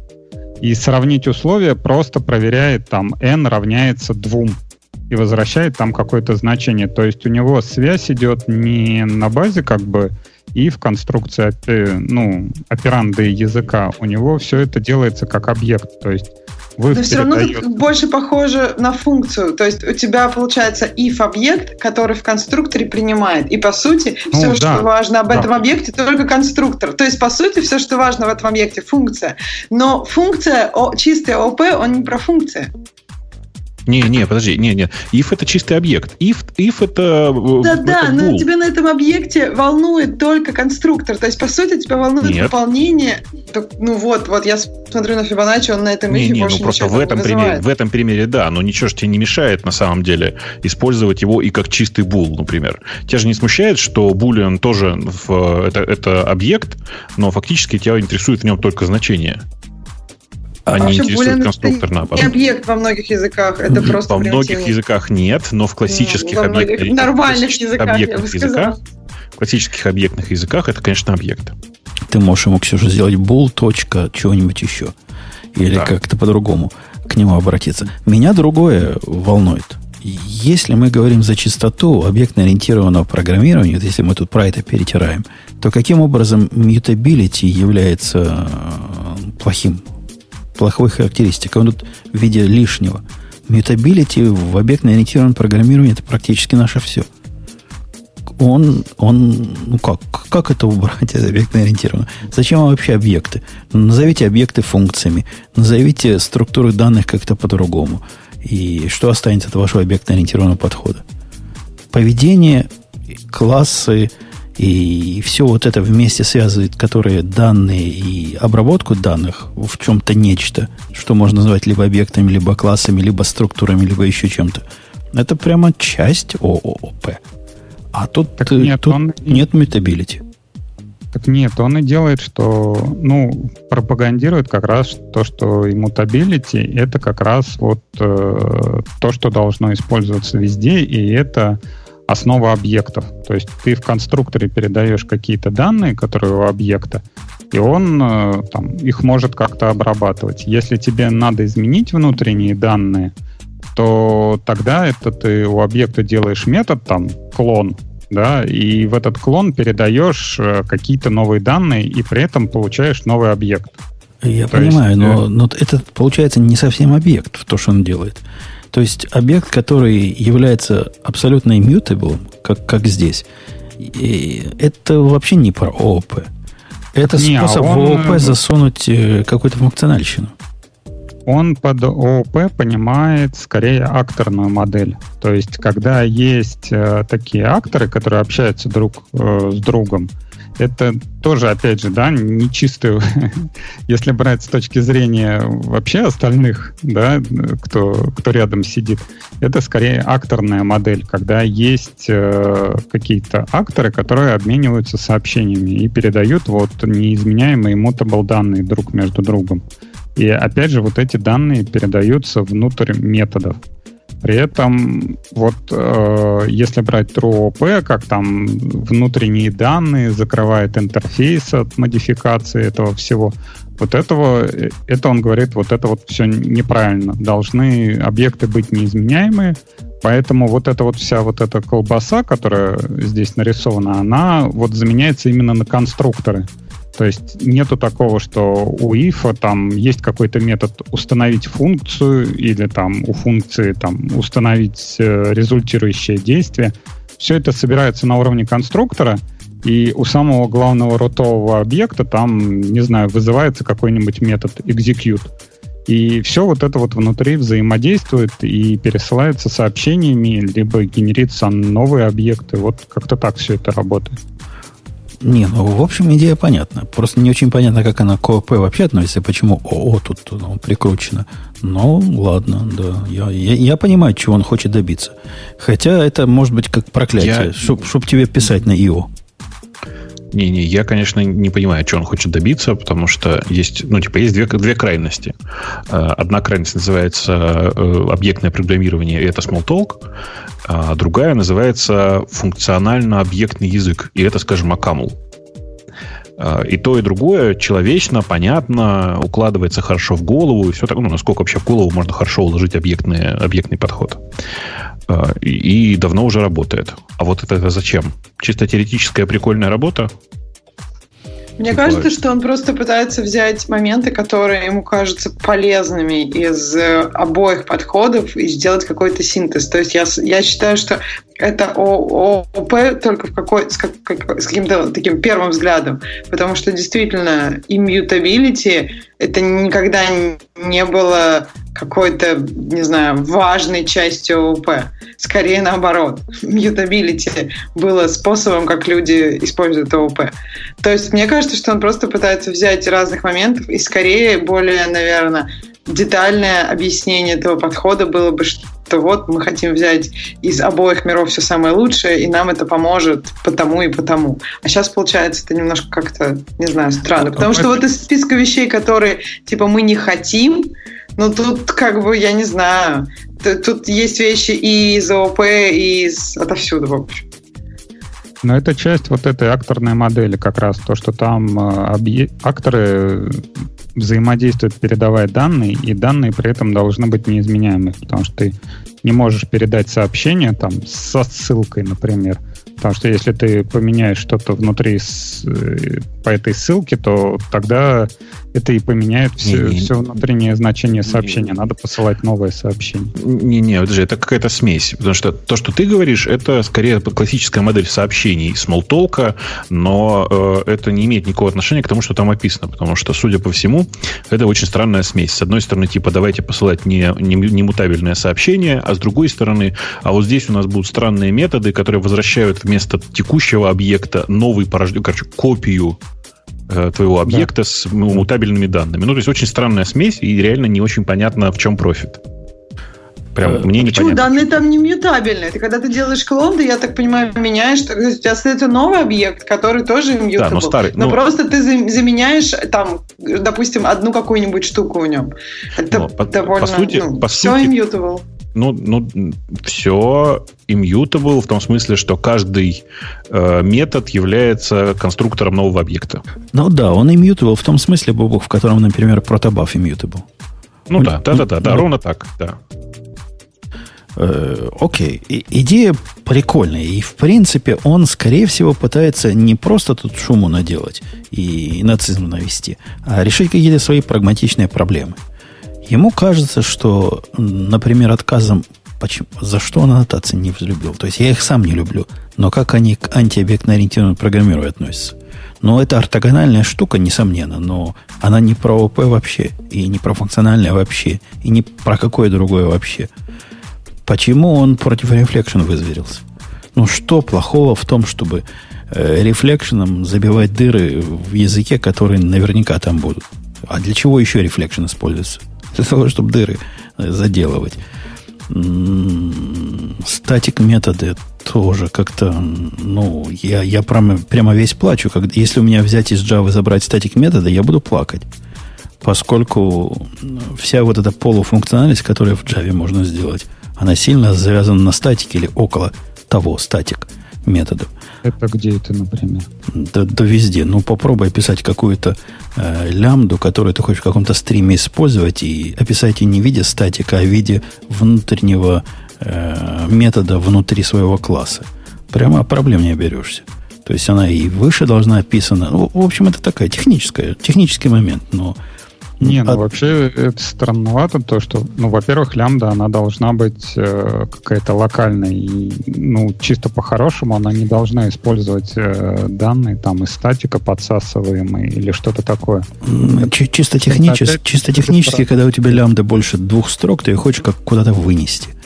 И описать вот этот фанкт там чего-то во многих случаях гораздо удобнее на, на высоком уровне, то есть на том, ну, вне класса, то, что будет статиком, поскольку ничем иным она быть не может. В смысле класс статик, не, не данный статик. Ну, а, а он тут не про это говорит.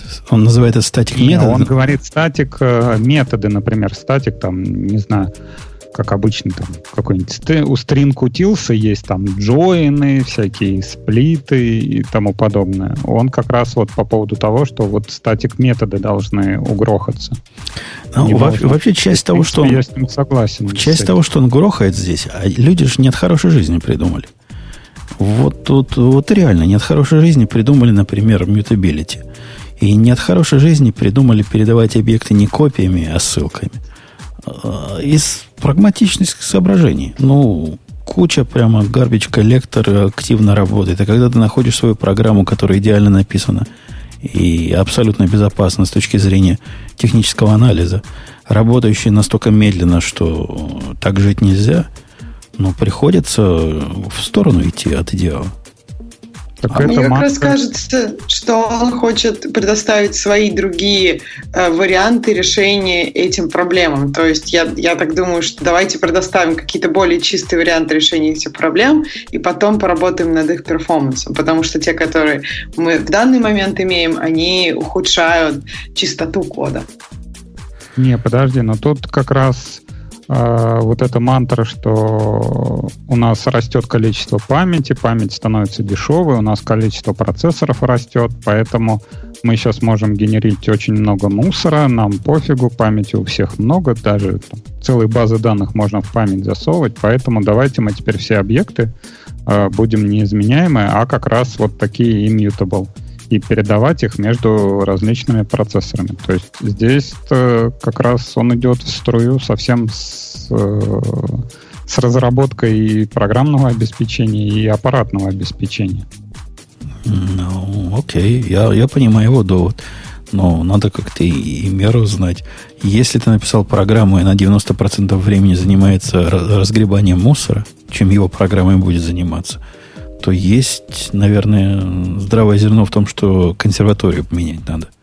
Да а, ладно. Там я уверен, что все, если это будет имплементация, она будет работать поверх JRE, и, как известно, программисты на Java не замечают, как работает garbage коллектор. Потому что у нас есть новый проект, о котором мы говорили пару выпусков назад, где можно garbage коллектор полностью отключить в Java.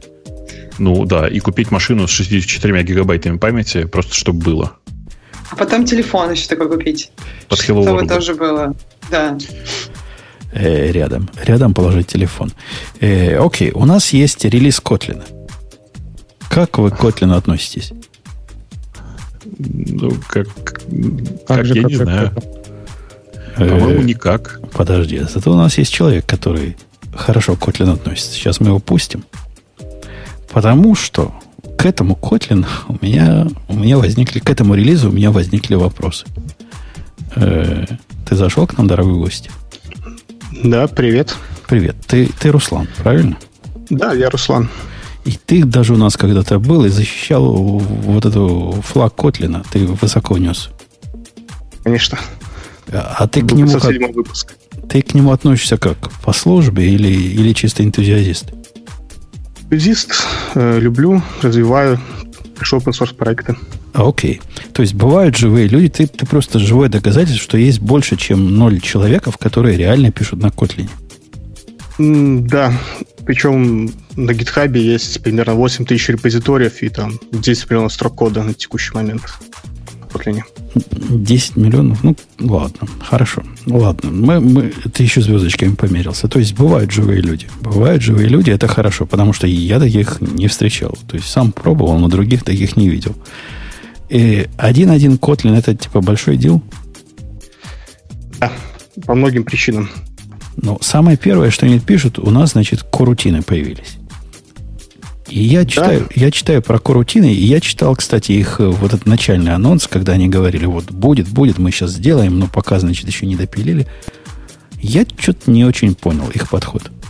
Объясни нам на, на пальцах, чтобы даже я понял – Каким образом корутины, которые не реализованы, могут сделать мои волосы шелковистыми, если бы они еще оставались?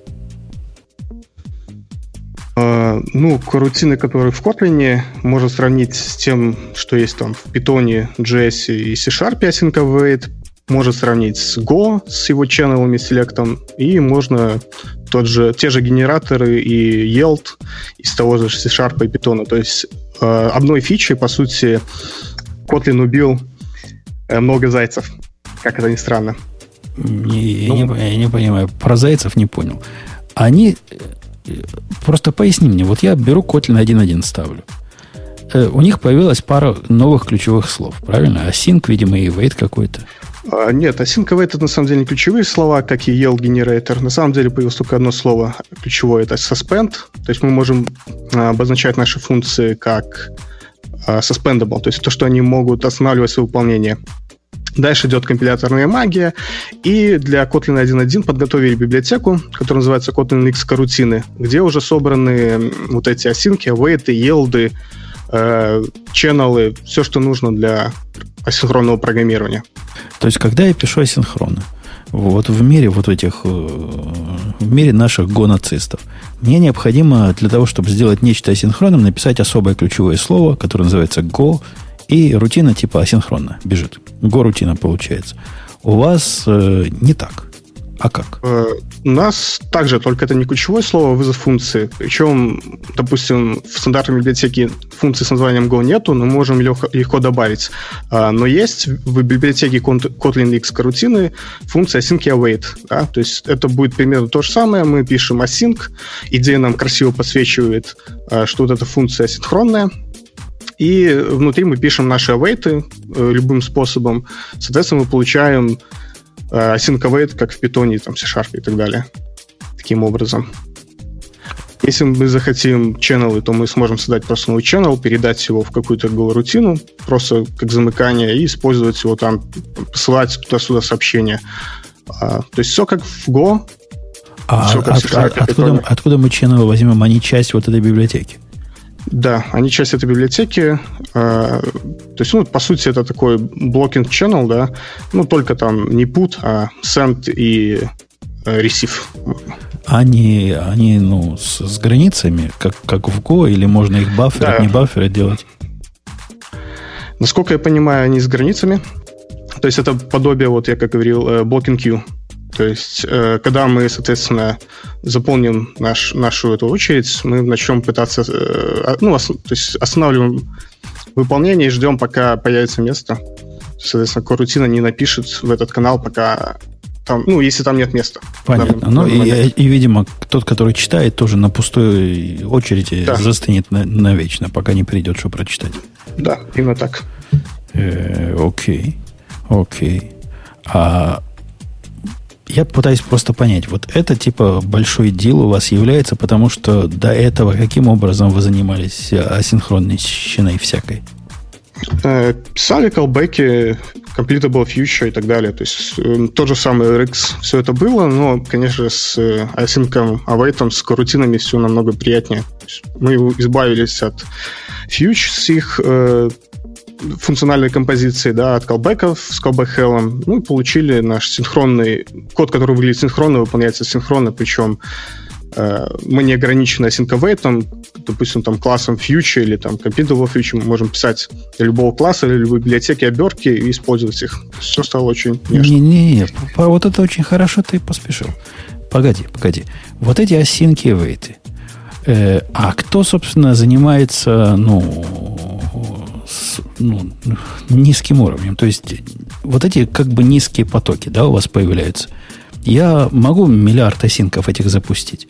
А если один там внутри фор делает, какой-то такой могучий, то как те, кто в том же самом потоке? У меня есть какой-то...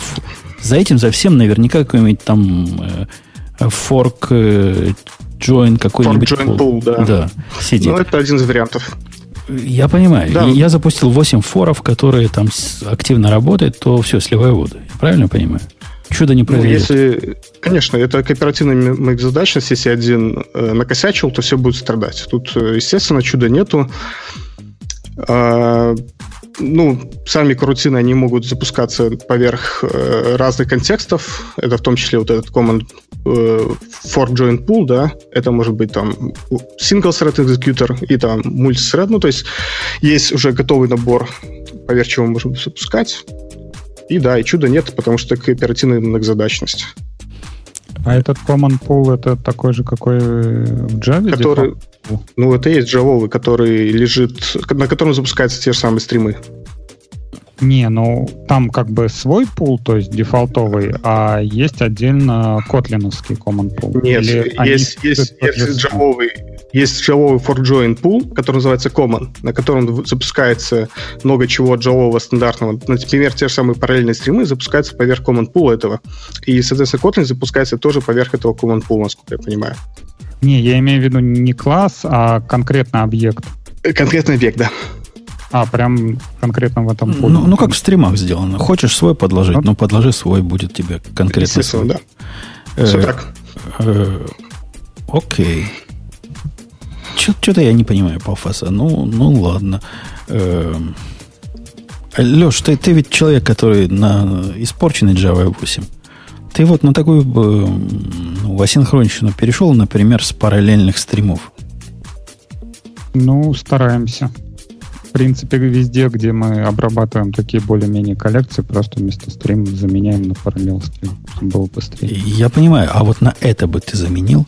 То есть у тебя есть способ теперь такой альтернативный делания таких асинхронных или даже параллельных вычислений, который довольно стрёмный, прямо скажем, потому что многозадачность твоя кооперативная.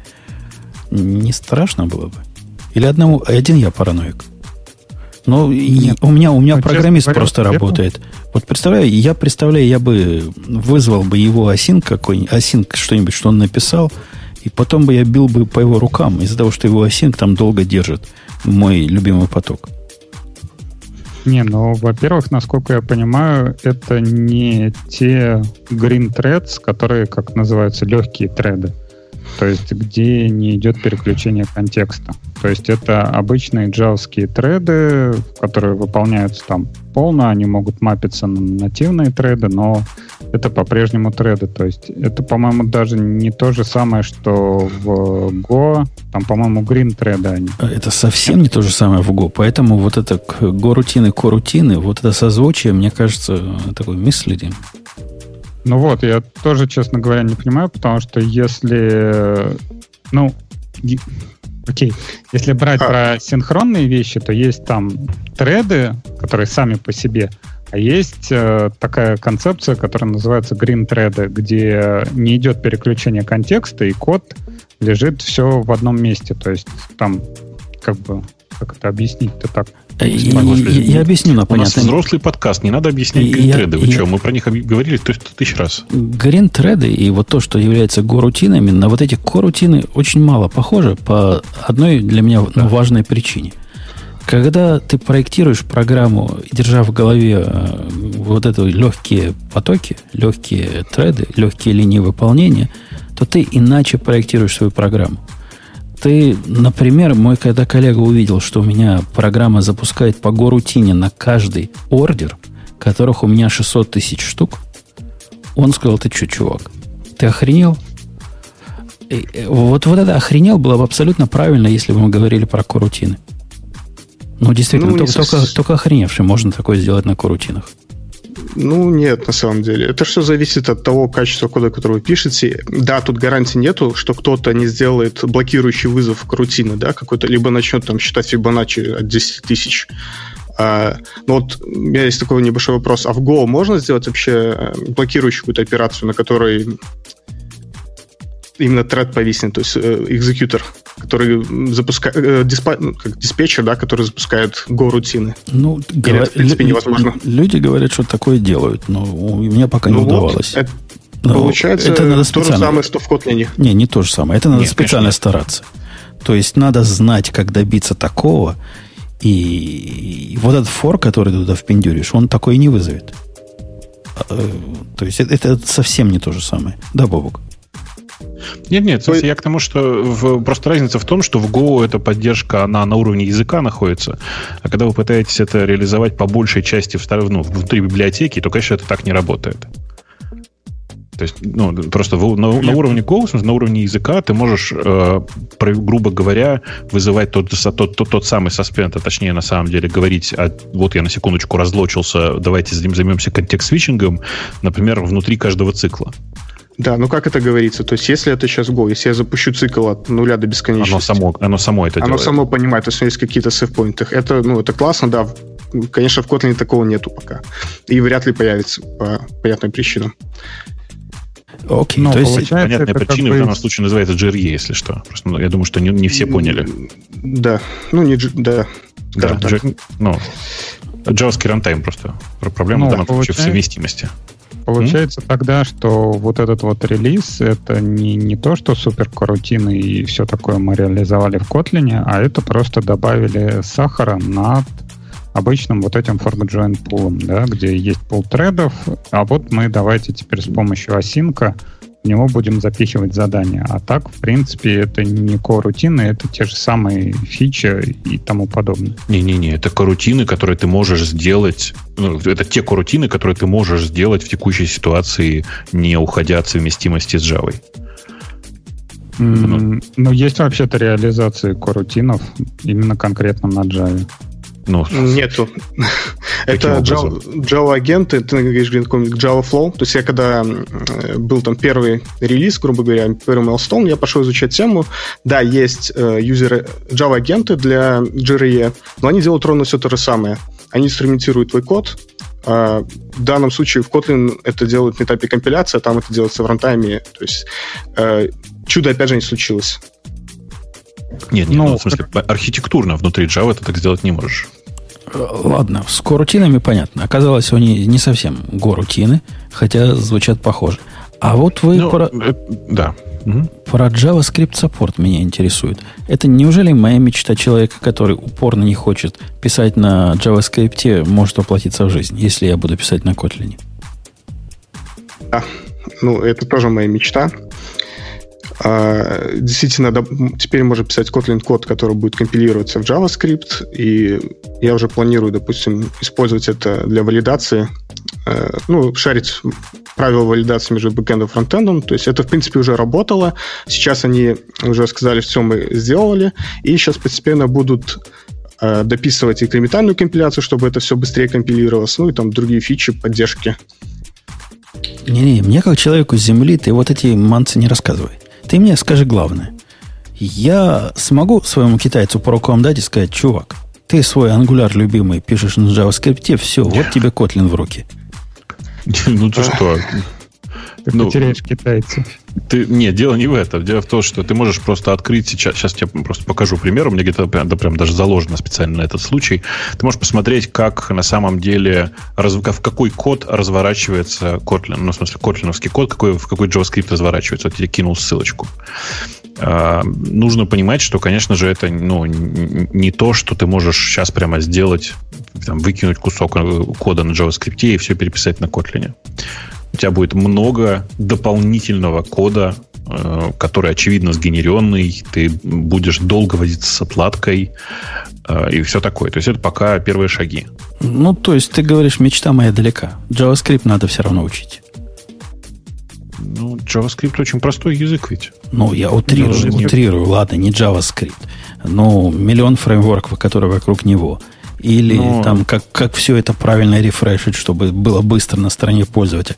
Какую проблему поддержка JavaScript на стороне Kotlin решает, если мне все равно нужен фронтенд программист, который и так уже умеет писать на своем любимом JavaScript все на свете?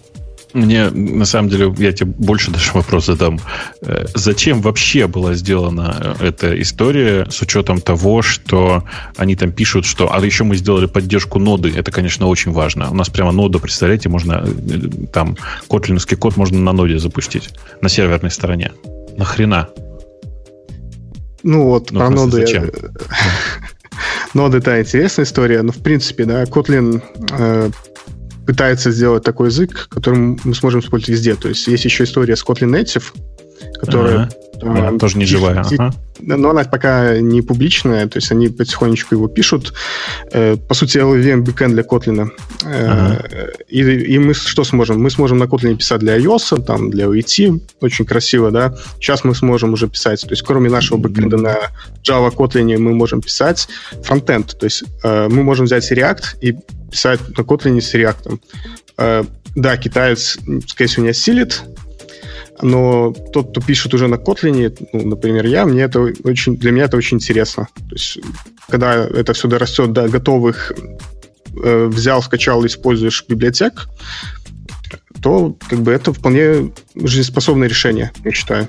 Кстати, да, Бобок, ты зря смеешься. Вот Че? я тоже могу рассказать историю. У нас, например, такая ситуация сложилась на проекте, когда мобильным приложениям стало не хватать э, нашего API. То есть у нас, например, есть, ну, например, API для того, чтобы посмотреть профили пользователей. И вот они говорят, что нам надо вот этот профиль пользователя, дергать его много раз, для того, это жрет батарею и тому подобное. Вот. Давайте мы сейчас сделаем вот что. Э, возьмем на Амазоне, поднимем, как он, э, API или application, что-то там. И там у нас будет такая промежуточная прослойка, например, на JavaScript, которая будет получать на вход э, массив айдишников, этот массив айдишников будет дергать API и обратно возвращать. И вот они хотят сделать такую хрень, но теперь встает самый главный вопрос, на чем это все писать. И, естественно, они хотят все это на JavaScript, потому что это типа на ноде можно развернуть и тому подобное. Вот если будет, э, мы их э, всячески нагибаем, чтобы это, например, на Java или на Groovy на каком-нибудь делать, что мы можем, опять же, скомпилить э, и в iOS код перенести, и в Android можем перенести, и на сервере его как-то можем использовать. А здесь, если будет Kotlin с какими-то такими фичами, то почему бы и нет? Если не, его можно... А я не понимаю, почему вот да. То есть тебе стоит типичная задача написания какого-то э, такого gateway API или какого-то консолидированного API. Почему да. для этого нужно другой язык использовать, не тот, который ты используешь для написания всех остальных своих API? Собственно, я понимаю, а что Node.js что... это молодежно и, и круто, но а зачем? А потому что есть э, разные команды, например, есть команда бэкэнда и есть команда iOS-разработчиков. IOS-разработчики не хотят учить Java, чтобы писать вот этот веб-гейтвей. А только iOS-разработчики знают, как, как бы им соптимизировать эти вызовы, чтобы они там не жрали батарею, допустим. И вот они хотят вот это вот сами делать, вот сами это, мы это сами типа будем деплоить, сами это типа они будут поддерживать. Вот такой вот маленький гитовейчик. Не, ну это может интересный способ как раз для противоположной задачи. Не как Kotlin придет из бэкэнда на фронтенд, а как этот поганый frontend, уж, Ксюша, прости меня, проникнет в наше, в наше все, на наш backend. Вот это путь в другую сторону, в никуда. Так а разве Node.js еще не проник в ваш поганый backend? По-моему, это уже произошло, ты пропустил. Самое страшное, что может случиться. Нет, это только среди хипстеров. Мы не подожди, подожди, ну, Жень, ну подожди. Ну сейчас ты просто пройдет полгодика, ты начнешь подворачивать джинсы, потом смузи, а потом Node.js. В таком да порядке. и вообще хипстеры, они как-то мотивируют, и как бы, ну, потом они перестают быть хипстерами, а технологии с ними все равно остаются. Так что не, я думаю, что... Ну, не, они, ну, вз... они, взро... они взрослеют, переходят на что-нибудь другое. На Go. Вообще это какой-то бред несете. Я думал, что там джинсы сами подворачиваются и, и усы вырастают с бородой, нет? Нет, нет, это усы, усы взрастают, это другая история. Это уже следующая стадия. Короче, э, на самом деле хипстеры действительно многие матереют, и после этого обычно сваливают с ноды. Ну, потому что это же как бы для всех, для быдла. Да. да. Вот они все в Kotlin рванут. Мне вот, вот в чате очень нравится, кто-то пишет, что меня прям трясет от JavaScript, от всего, кроме jQuery библиотечки. Э, вы загляните внутрь jQuery, вы после этого спать не сможете, мне кажется. Там, там же, да. Во, второй, во второй-то код еще можно смотреть, наверное, а вот в первом прям вообще страшно.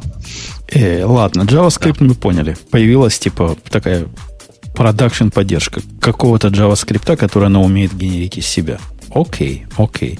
Э, я, кстати, читал где-то обсуждение, по-моему, на Reddit, где их ругают за то, что ты там 5 строчек вставил, у тебя мегабайт надо тянуть. Они обещают сделать вот это отстреливание ненужного. Какое-то там есть специальное слово в этом мире. Как у вас, Ксюша, это называется? Да. Во, во, да. Будете, будете шекинг этому 3 делать. Но пока, пока мегабайт. Тяни не хочу. Хочу, не хочу, а тяни. Не, а вообще вот эта проблема, она была и с Дартом была, и с ГВТ. Если ты считал как бы ГВТ идеалом всего, что тебе хотелось, то как раз вот этот вот Kotlin на JavaScript, это он и есть. Теперь в более в таком э, упро... ну, не упрощенном варианте, а как бы более хипстерском варианте, где не, не фиксированная версия Java, да, а вот тебе модно, стильно, молодежно со всякими рутинами и тому подобное. А, кстати, а как вот эти вот рутины ложатся в JavaScript? Ну, async await ложится один в один, потому что он там ровненько есть. Ну, не-не-не, а... ты людей не обманывай. Куда он ложится? Async await есть в очень ограниченном количестве браузеров, э, и большая ну, часть поддерживает на самом деле, да. Не, почему? Сегодняшние браузеры уже почти все э, говорят, что у них стопроцентная поддержка S6, там по, по модулю модулей, да, тавтология. А если э, Async уже в Chrome даже работает без флагов. То есть, как бы... В Chrome. Chrome, конечно, да. Chrome, да. Хорошо, хорошо, а... что молодец сказал. В Chrome работает без флагов. Но на самом а... деле все равно все собирают каким-нибудь бандлером, используют Babel, так что тут Ну, уже... да, да, да, конечно. Я к тому, что тут нужно значит, знать про текущую поддержку э, JavaScript в Kotlin две вещи. Первое.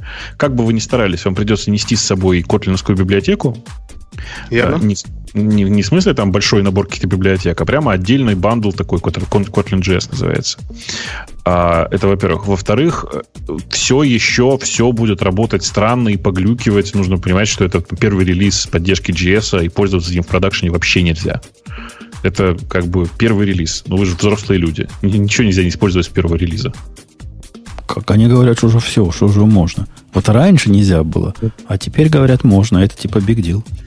Ну, это версия 1.0, а это вот уже 1.1, 1.1 уже можно. Это JavaScript, про поддержку JavaScript. Про поддержку JavaScript. Ну, это да. первый, первый релиз, в котором есть поддержка JavaScript нормальная. Ну, конечно, прагматичный Нет, подход. С версии 1.1.1 только надо использовать. а лучше с 1.1.2. Да я бы сказал, что нужно вообще дождаться 1.2, потому что если у вас есть там какие-нибудь рефлекшены внутри кода, то оно вообще просто не будет работать. А, нет, не все. Там есть определенный набор рефлекшена, но, конечно же, не все покрыто. А идея подсказывает, что будет недоступно. То есть ну, в этом это одна из фич Kotlin, то, что как бы язык только обновился, а IDE уже готова ко всему и как бы... Ну, и тут вот такой, как удивительно, да, как JetBrains успевает. Только выпустили, и уже есть поддержка. Удивительное дело. Как ну, конец короче... с этими чуваками сговорились из тех, кто IDE выпускает. Прямо. Да, да, да, да, да. Selling point такой хороший на самом деле. Ну, это как раз... Кого что, да. Как раз следующий их пункт, они говорят, тулинг у них, значит, это, это очередное улучшение – и он стал еще красивее, еще круче, еще, еще прекраснее. Постыдились бы. Ну, вот, ну, реально. Ну, по, ну, чуваки, которые пишут ID э, про тулинг, ну, это само собой разумеется, что он должен быть идеальный для вашей балалайки. Э, слушайте, я вообще за миром Java и Kotlin не очень слежу. Но вот я там вижу компилер плагинс for Spring, GPA и Mockito. А Mockito что, заработал с Kotlin? Там же какие-то проблемы были но там не было, точнее, Kotlin по умолчанию делал все классы Final, то есть недоступными для расширения, mm-hmm. для наследования. Макита э, первый с этим не дружил, Макита второй дружит, ну и, в а, принципе, а, добавили... Только для второго, я понял. Нет, все. нет, нет, а этот плагин, он работает для всех классов, помеченных специальной аннотацией, аннотации сами задаете, вы написали, mm-hmm. что у вас там, не знаю, Макита аннотация, повесили над всеми тестами, у вас все хорошо работает, все красиво. Ну, понятно. Короче, это, это называется «забили гвоздь», я понял. А, ну, хорошо, ладно. А, а вот, вот они тут гордо говорят о инкрементальной компиляции. Оно что, действительно compile time уже стало проблемой для них? Всегда приятно, если билд э, инкрементальный билд, да, изменение одного файла не заставляет все перебилдживаться, а только один файлик. Там, Gradle 3.4 только сказал, что в Java это наконец-то хорошо сделали. То есть в Kotlin это очень ну, приятно. Вот, вообще, кстати, вот это интересный момент. Я же сейчас, я, вот я просто пытаюсь вспомнить синтаксис Java. Вообще-то ничего не мешает, ведь действительно делать инкрементальную компиляцию на уровне IDE, э, перекомпилируя не файл, а перекомпилируя набор кода, в смысле кусок кода. Если я правильно помню, как бандлы выглядят, как джары выглядят, то ничего не мешает это делать. Ну, один класс. Один класс конкретный. Да даже нет, почему? Отдельный один метод, почему? Зачем класс-то? А, ну, я думаю, не, там большой... Как, как сейчас сделано, понятно. Сейчас, на самом деле, перекомпилируется файл. Хорошо, что один, а не вся пачка. А, когда ты говоришь один класс, это на самом деле то же самое, что один файл, потому что в среднем в Java, как мы понимаем, в одном файле один класс. Ну, в Kotlin это не так, поэтому я уточнил. Ну, да, да, да, да. А здесь, на самом деле, мне кажется, что можно было вообще просто прикольно сделать и прям реально, прям построчно перекомпилировать. Все-таки твой собственный язык, твоя собственная IDE. Что хочешь, то и делай. Было бы красиво. Окей. Okay. Да, да, да, да, да, да. Что там дальше? Adaption у них, значит, вырос. Сколько ты там сказал? 15 человек уже пишет. Ну да, 15 плюс. А Макита да. уже без агента может статики и файновые всякие фигачить. Вы сказали, с плагином. Когда компилируешь, он тебе там пересобачит все, что надо, и будет как бы нормально. Нет, ну, ну плагин это плагин. Я имею в виду то, что без агента, то есть Макита вот ему PowerMock нужен был для того, чтобы все это работало, а сейчас они как-то это все сделали без агента. Э, про статик не знаю, но про Final я рассказал. То есть есть э, Makito 2, там, где используется, по-моему, ByteBuddy. ByteBuddy это все хорошо умеет без агента. И есть э, плагин, если у вас Makito 1. Mm. Ну, короче, базару нема. Kotlin это лучшая Java. Это уж прямо к, к гадалке не ходи. Java ну, лучше, меньше напрягает э, чувство прекрасного, но все равно стрёмная затея. Не, а кстати, а как по поводу тулинга поддержки Eclipse? То есть... Он там есть плагин, он open source, то есть он разрабатывается комьюнити. А, он, естественно, хуже, чем в идее. То есть, мы уже посмеялись, да, и хорошо. А, я еще вот как бы мы, такой заканчиваем тему, я еще одну фичу сказал, которая для меня лично важна, это то, что поддержали э, GCR, который про скриптинг, то есть можно писать скрипты на Kotlin, это отлично уже работает, я как бы заиспользовал и радуюсь. А, ну и, соответственно, это же примерно используется в Gradle, и Gradle тоже можно писать теперь с Kotlin. Это еще не, не финальная версия, но будет... Всегда эта идея казалась странной. То есть, э, э, ты в каком контексте тебя это радует? Написать внутри кода скрипт или написать просто скрипт на, на этом языке? У меня есть конфигурация на Kotlin. То есть, раньше мы использовали YAML, а я для себя сделал эту конфигурацию вместо YAML или там JSON на Kotlin. У меня появилось автодополнение, проверка типов, вот это вот все. Ну и как бы я радуюсь этому. Ну, прикольно, да.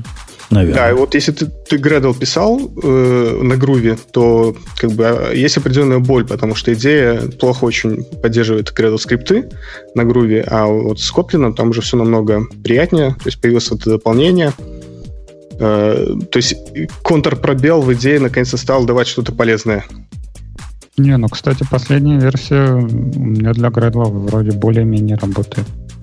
То есть она там показывает, конечно, не все. Она очень-очень мало, по сравнению даже с тем, что уже есть в Kotlin, хотя там версия еще при альфа. И там намного, ну, как бы в Kotlin намного больше, чем то, что сейчас умеет. Блин, Где... интересно, почему все-таки там поддержка лучше Kotlin? С чего бы это? Да, с чего бы.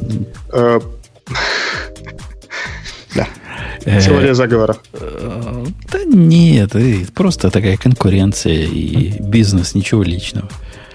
Эм, а интересно мне другой вопрос. Ладно, Eclipse, а вот как в NetBeans на Kotlin писать? Вот это вопрос вопросов. Плагин, плагин есть. Есть тоже. И я подозреваю, что качество этих плагинов сравнимо с качеством плагинов для других экзотических языков. То есть оно как бы есть, и как бы пару ключевых слов оно даже понимает, но тупое как не в себе. Вероятно, я как бы пользуюсь идеей, поэтому не слежу. Окей, Руслан, спасибо, что зашел, дал нам понять, что в Котлине все еще есть жизнь, и никуда он не делся. И живые люди на нем пишут. Это удивительно, но, но это радует. Да, спасибо вам. Ну, пока. Угу. Удачи. Э, окей. Окей. Котлин мы покрыли как бы ковцу. Ну что? Тестами? Всем покрыли. Кстати, без тестов обошлись почему-то.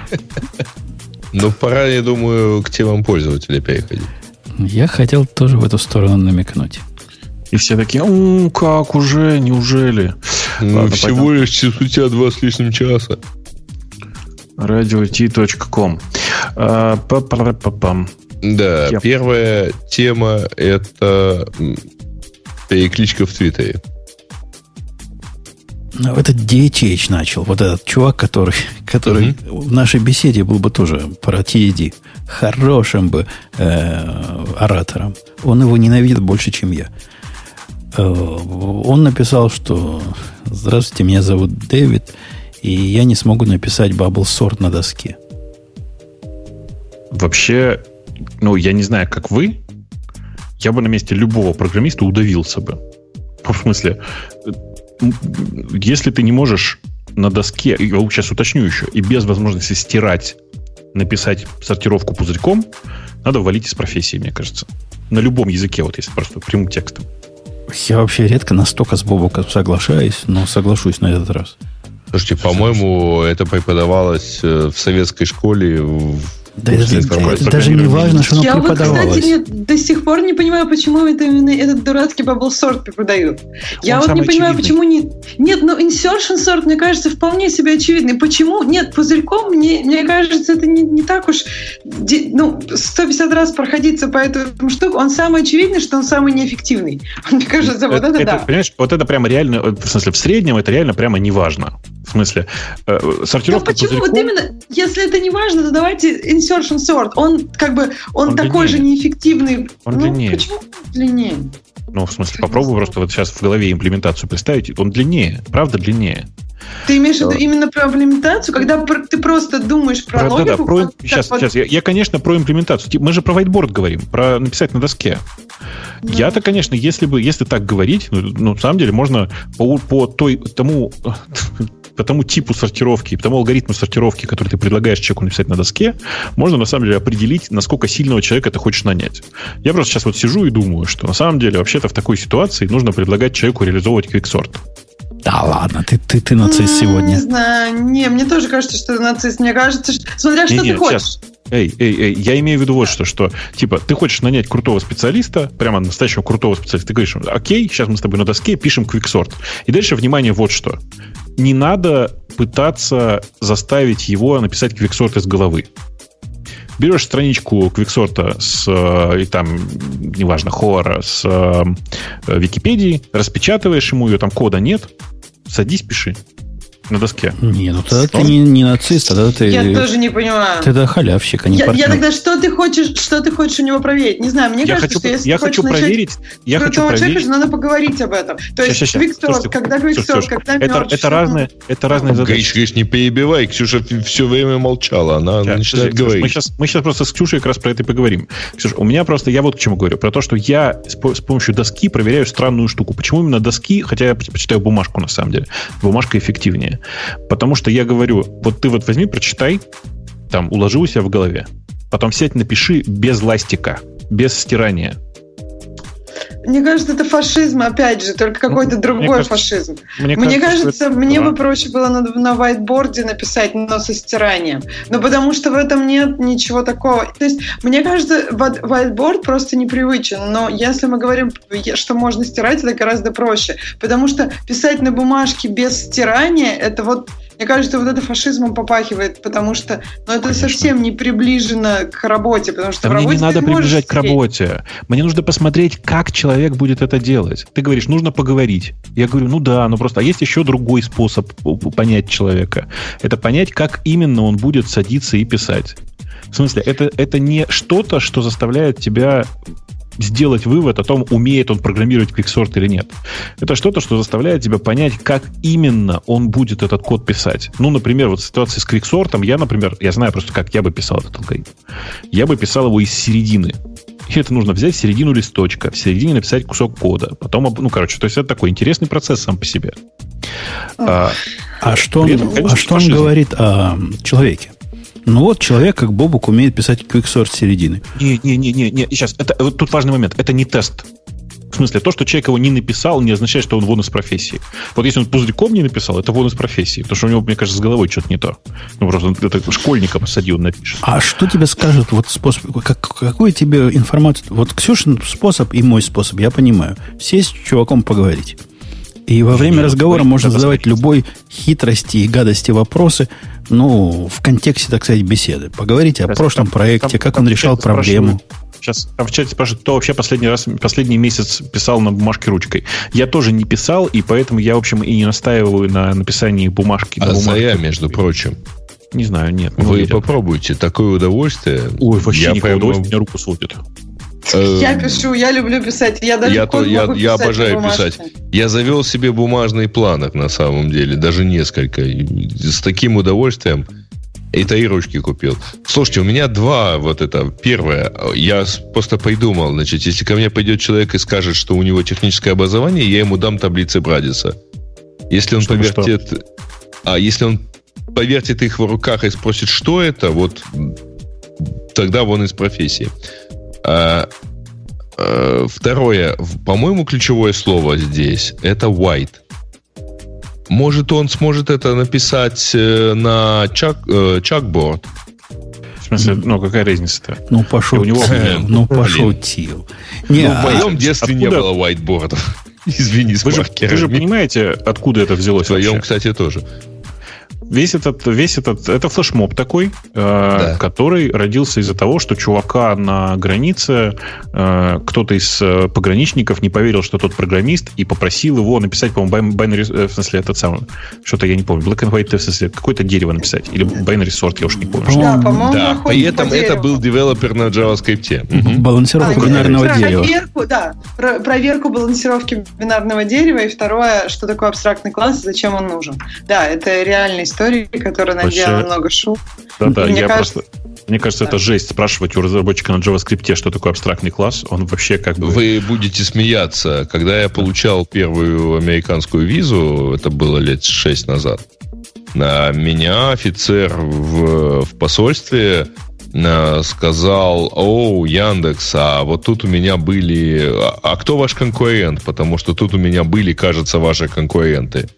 И меня ага. так прошибло, думаю, ну я еще здесь долю-то полив интернету не обсуждал. Ага. Ну, бывает, да. Э, короче, э, этот флешмоб, он довольно большой был и, правда, довольно дебильный, в смысле, на, на мой взгляд. Ну, потому что, в смысле, там были хорошие посты. Реально хорошие посты.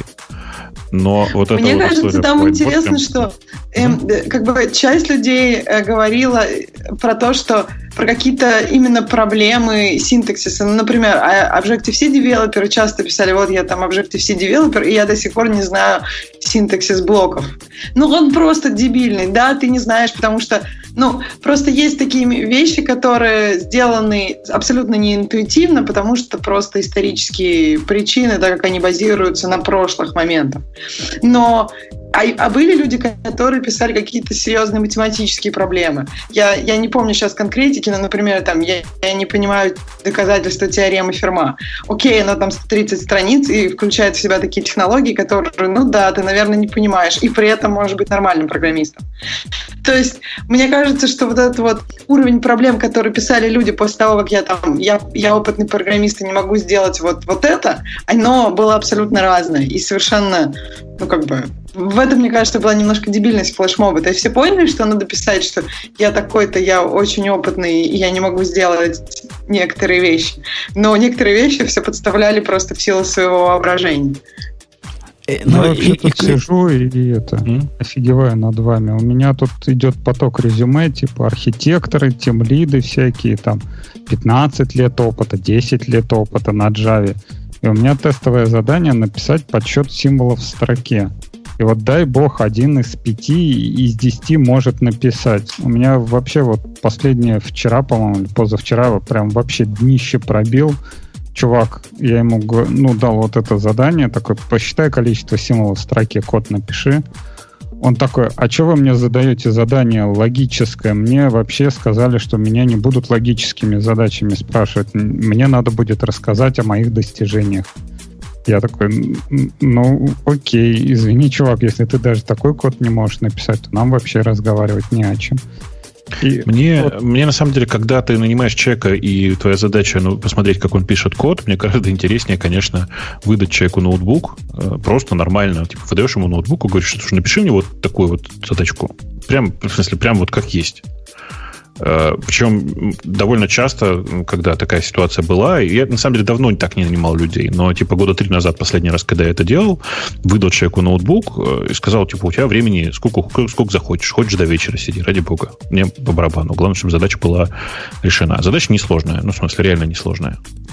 Э, и человек совершенно спокойно пошел, походил, что-то погуглил, написал код нормальный. Кстати, к вопросу, тоже был чувак про ТДД и написал сначала тесты. Э, не знаю, может быть, он на самом деле удивить кого-то хотел этим. Ну, короче, я к чему все? К тому, что э, это зависит от того еще, как ты ему, как ты ему просишь эту задачу написать. Если ты хочешь, чтобы он написал реальный код и хочешь на этом делать какие-то выводы, а предлагаешь ему при этом реально там бумажку, условно говоря, это, наверное, Нет, сложно. Я предлагаю онлайн. У меня как бы все удаленные собеседования онлайн-эдитор. То есть просто редактор. Ага. Не надо, я не, не проверяю там синтаксически, даже если название методов может другие. Ну, просто хотя бы напиши код, вот, который посчитает вот количество символов. Который похож на настоящий. Да. Ну, ну да, да вот у меня такая же история. Да, у, меня, да, у меня точно так же, да. Удаленный, удаленный редактор, и там, в принципе, ну, допустим, если человек не помнит название метода, то есть мы можем даже об этом поговорить, и название метода это не так важно, просто понимать, что вот у такой концепции, не знаю, у, например, массива можно спросить элемент по индексу, если ты, ты понимаешь, что, например, там, не помнишь, как спросить у массива, это уже другой вопрос. То есть если при этом у тебя все остальное нормально, то это не является проблемой проблемы. Если при этом ты понимаешь, как вот именно что хотя бы логика какая-то прослеживается в, в решении, а, то это, это а, хорошо. А, а вы всех э, как джуниоров проверяете? Вот это какая-то обидная проверка, не, Леша. Да почему? Ну, потому что Че? если бы меня такое попросили, я бы подумал, что я не, не на ту должность пришел устраиваться. Ну, конечно, если бы ты, тебя такое спросили, так и было бы. Ты реально пришел на какую-то не на ту должность устраиваться. Да. Как, ну, был один только, вот один человек был, канадец, ну, он там тоже там какой-то типа архитектор, который типа сразу сказал, нет, извините, я вообще код никогда не пишу на собеседовании. Я такой, окей. и все. А так, не, не, ну, ну, мы, мы набираем разработчиков, хотя бы хоть каких-то. Кстати, согласитесь, вот даже когда человек отказывается, да, очень важно, в какой форме он отказывается.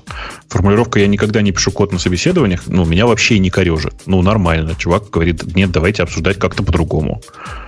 Много есть причин, почему не писать код на собеседовании.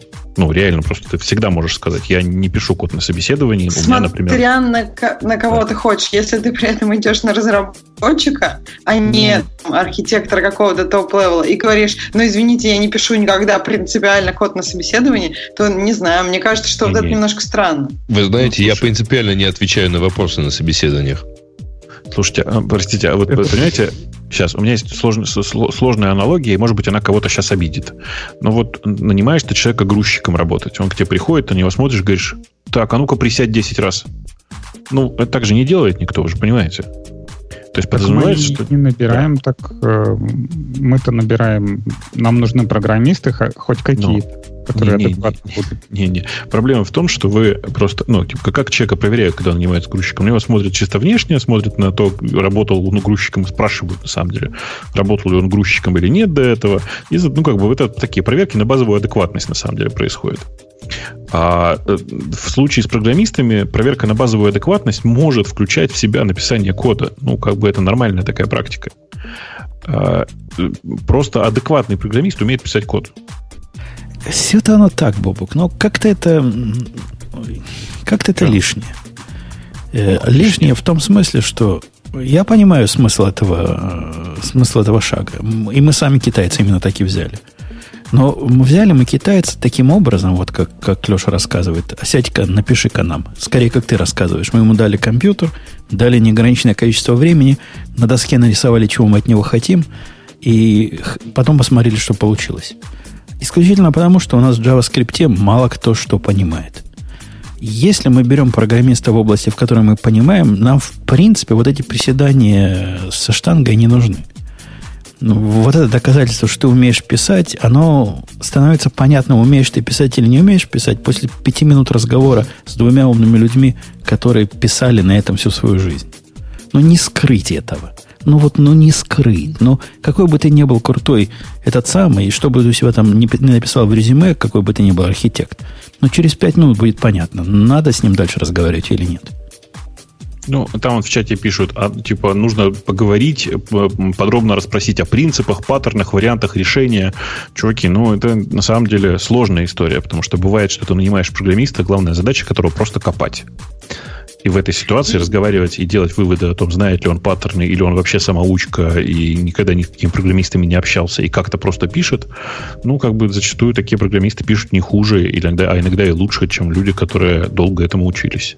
Я скла- да. сталкивалась очень много ситуаций, когда для человека говорить, особенно вот о таких вещах, э, если мы особенно переходим на немножко high level, гораздо сложнее, чем писать. И сталкивалась очень много раз, когда для людей, например, э, говорить очень легко, то есть по, пока мы говорим, все прекрасно, то есть все вроде у людей в голове все уложено, все хорошо. Но когда начинаем писать код, даже какой-то простейший, просто у людей ступора, непонятно, как его писать. И при этом не очень понятно, как это будет в работе потом. Потому что я я даю себе отчет, то, что в работе там может быть немножко по-другому. Может быть, например, на собеседованиях ему тяжело писать.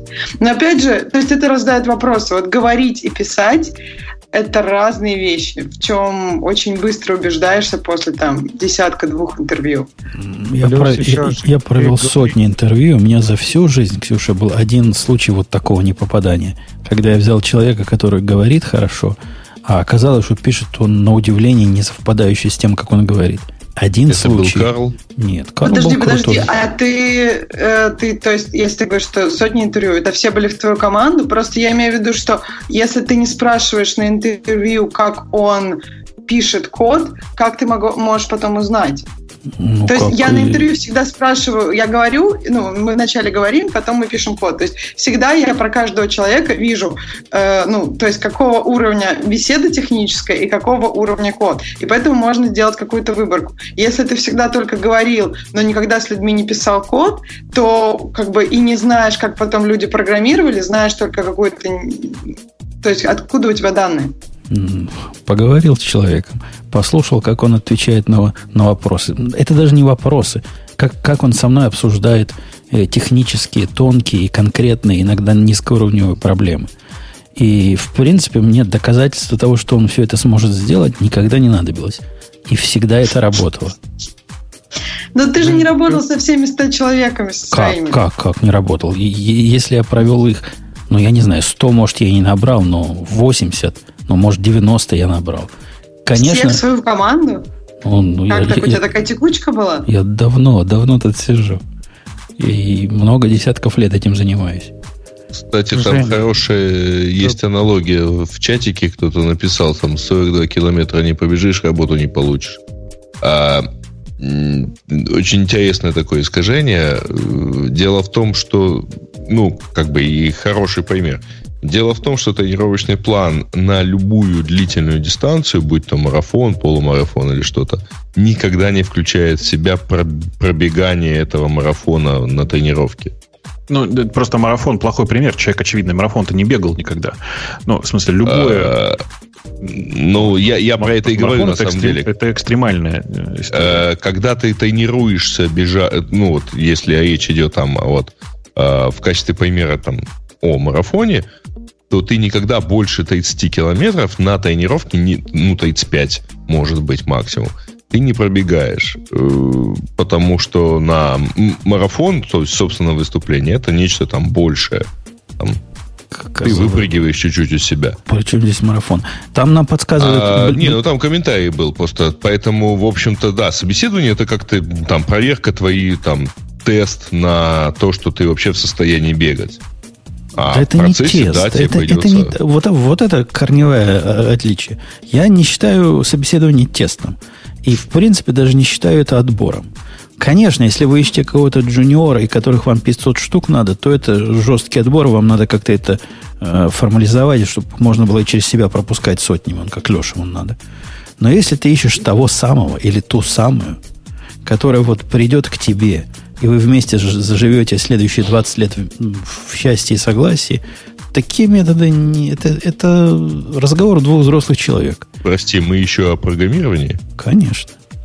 Жень, Мне тоже показалось, что ты как бы себе спутника на всю жизнь я согласна с тобой, что э, мы говорим сейчас о разных подходах. Я говорила о подходе, когда мы имеем большую компанию, которая вынуждена через себя пропускать некоторое количество людей. То есть это такие отборы, когда нет того самого. Когда ты ищешь какого-то, я не знаю, жемчужину, которая подойдет очень очень хорошо именно в твой, в твой круг людей очень близких, это совершенно другие причины, и там нужно действительно гораздо больше говорить и как-то на примерах рассматривать, какие идеи есть у человека.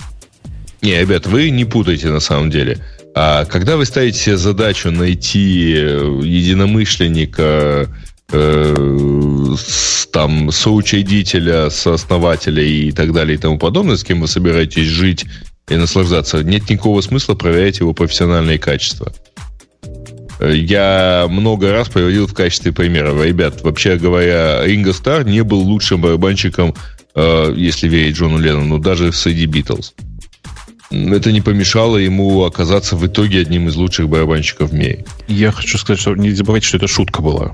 Ну, они просто подкалывали так друг друга. Это Вообще понятно. Не, не но, надо Ринго. Слушай, извини меня, но к моменту первого, самого первого хита а, один из музыкантов играл на своем инструменте примерно полтора года. Это, прости меня, пожалуйста. Это, это был Пол Маккартни. Я на всякий случай хочу сказать, что полтора года для взрослого человека более чем достаточно для Но это не означает, что он был супер музыкантом. Нет, конечно, нет. Но это и не, ну, как бы это плохой пример, потому что ты говоришь сейчас про рок-звезд. А мы говорим про нормальных просто программистов, короче, про мою, мою любимую формулировку, про маляров. Да. Ему не нужно. Окей, нужно, ребят, ему давайте съедем с этой темы. И не дальтоником не, не быть. Не-не-не-не-не-не. Жень, Что? Ну дайте сказать-то в конце-то концов. Смотри, а, по поводу того, что мы нанимаем джуниоров, мы как раз ищем того единственного и неповторимого. Мы не джуниоров ищем. Это во-первых. Во-вторых, э, ты не забывай, что ты те собеседования, про которые ты говоришь, 100 собеседований, ты проводил их лично, персонально, когда два человека сидят там, э, там, два архитектора, и перед тобой человек сидит, и вы разговариваете, вы можете так поговорить, потому что ты можешь отследить там, не знаю, мимику, ты можешь отследить жесты, да, я как минимум там, не знаю, могу жестами показать, как, как я сделаю сортировку, да, даже если я сказать не могу, или вот быстренько написать на бумажке. Мы проводим вот это собеседование, мы проводим его удаленно по скайпу. И у меня, опять же, бывали ситуации, когда там чуть ли не всем аулом сидят, да, то есть ты задаешь какой-то вопрос, там тын-дын-дын-дын по клавиатуре, потом слышишь, как микрофон выключает, там что-то, кто-то бегает за кадром, что-то происходит, микрофон включается, тебе начинают что-то говорить там из Википедии рассказывать. Понятно, что это отлавливается, но когда человек, опять же, натренирован, ты только по голосу это не сможешь определить. Тем более, я опять же говорю, да, я могу по-русски отследить человека, но если по-английски там он рассказывает, я какие-то тональности не смогу определить, потому что я не native speaker. Поэтому тут совсем разные ситуации. Не совсем разные. Во-первых, ты упрощаешь. Я людей по телефону набирал. Э, прямо много набирал. Причем одного из тех, кого я набирал по телефону, который прошел со мной собеседование, сейчас мой коллега. Хотя я его набирал в другую фирму. Но он меня запомнил на всю жизнь. Простить до сих пор не может вопросов. Э, это делается все. И это, по-моему, точно так же понятно, когда ты его не видишь. Я, я в эти психологию не верю. Что тебе надо его в глаза, смотреть в глаза с учера. А то, значит, свет сразу в морду. Ну, не знаю, мне я всегда как бы, когда смотришь в лицо, смотришь в глаза, я гораздо легче читаю людей, как когда просто по голосу. Мне кажется, немножко вопрос опыта. Ну, то есть, когда в начале это действительно сложность с телефонными интервью, а потом, мне кажется, становишься все более и более... Ну, как-то становится понятнее, что происходит на той стороне, и вот, вот эти моменты, когда человек что-то набирает вдруг с какой-то странной скоростью. То есть, когда ты, эм, не знаю, первые 10 раз видишь, как там одну и ту же задачку решают, ты потом уже понимаешь примерно, где люди испытывают проблемы с этой задачкой. И Тут, мне кажется, все это тоже вопрос опыта. Ну и на крайний случай можно видеоконференцию сделать. Почему, можно, нет? Можно я просто в качестве последнего этого самого? Пожалуйста, не забывайте, что каждому человеку, особенно если вы пытаетесь нанять э, человека, который вам очень нравится, в смысле, который вы потенциально так или иначе хотите нанять, э, вообще важен индивидуальный подход. Один, одно, один из лучших моих наймов, один, наверное, из самых крутых программистов, которого я нанял, я нанимал совершенно идиотским образом. образом. В тот момент вышла Nintendo Wii, помните, такая с тем самым? И mm-hmm. я его пригласил в офис, и мы два часа рубились в э, теннис. После этого я ему честно сказал, чувак, ну, в смысле, ну, естественно, мы все это время ну, разговаривали. если ты смог в эту дебильную игрушку нет, поиграть, нет, да? Нет, мы просто два часа рубились и разговаривали про всякое. И как бы да. я убедился, что чувак ровно такой, какой, какой мне нужен. В этот момент я просто ему прямым текстом сказал, чувак, приходи работать. Все. Никакого кода. Вообще мы, мы мало обсуждали алгоритмы, еще какую-то фигню. Но это реально был один из самых важных наймов вообще за всю мою историю. То есть они как бы все наймы разные.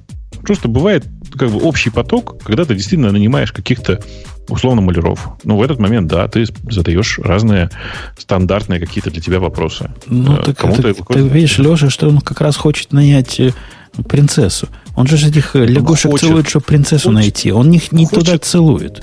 Я хочет вот нанять сказать. принцессу, Я, а нанимает джуниоров. Ты все правильно сказал. Я бы сказал иначе. Значит, не надо бояться упустить того единственного.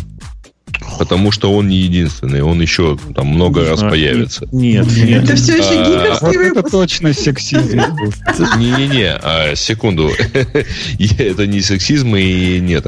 А, просто на самом деле, э, значит, стремиться там помочь всячески и углядеть вот хоть как хоть вот все-таки жемчужину и что-то полезное вот в том, что пришло и, и так далее, это вообще говоря не задача того, кто нанимает.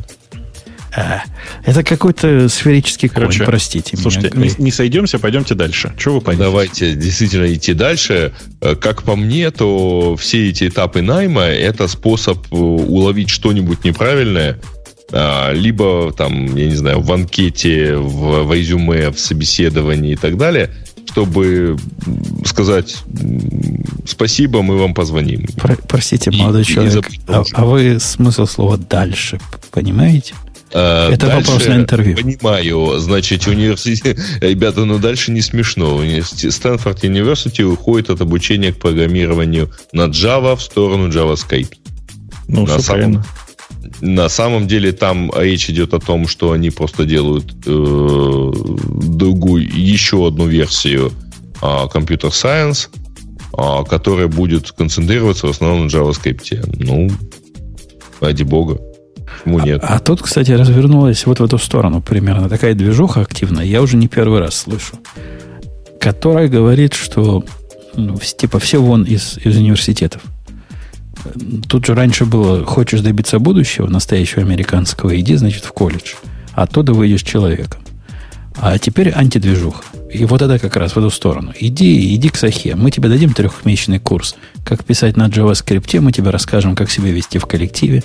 Мы тебе научим отвечать на каверзные вопросы. И ты будешь востребован на рынке труда. Вот это все в эту сторону. Кредиты не осенили. Ну, я на самом деле слышал, видел подобную ситуацию, только вот не в отношении JavaScript.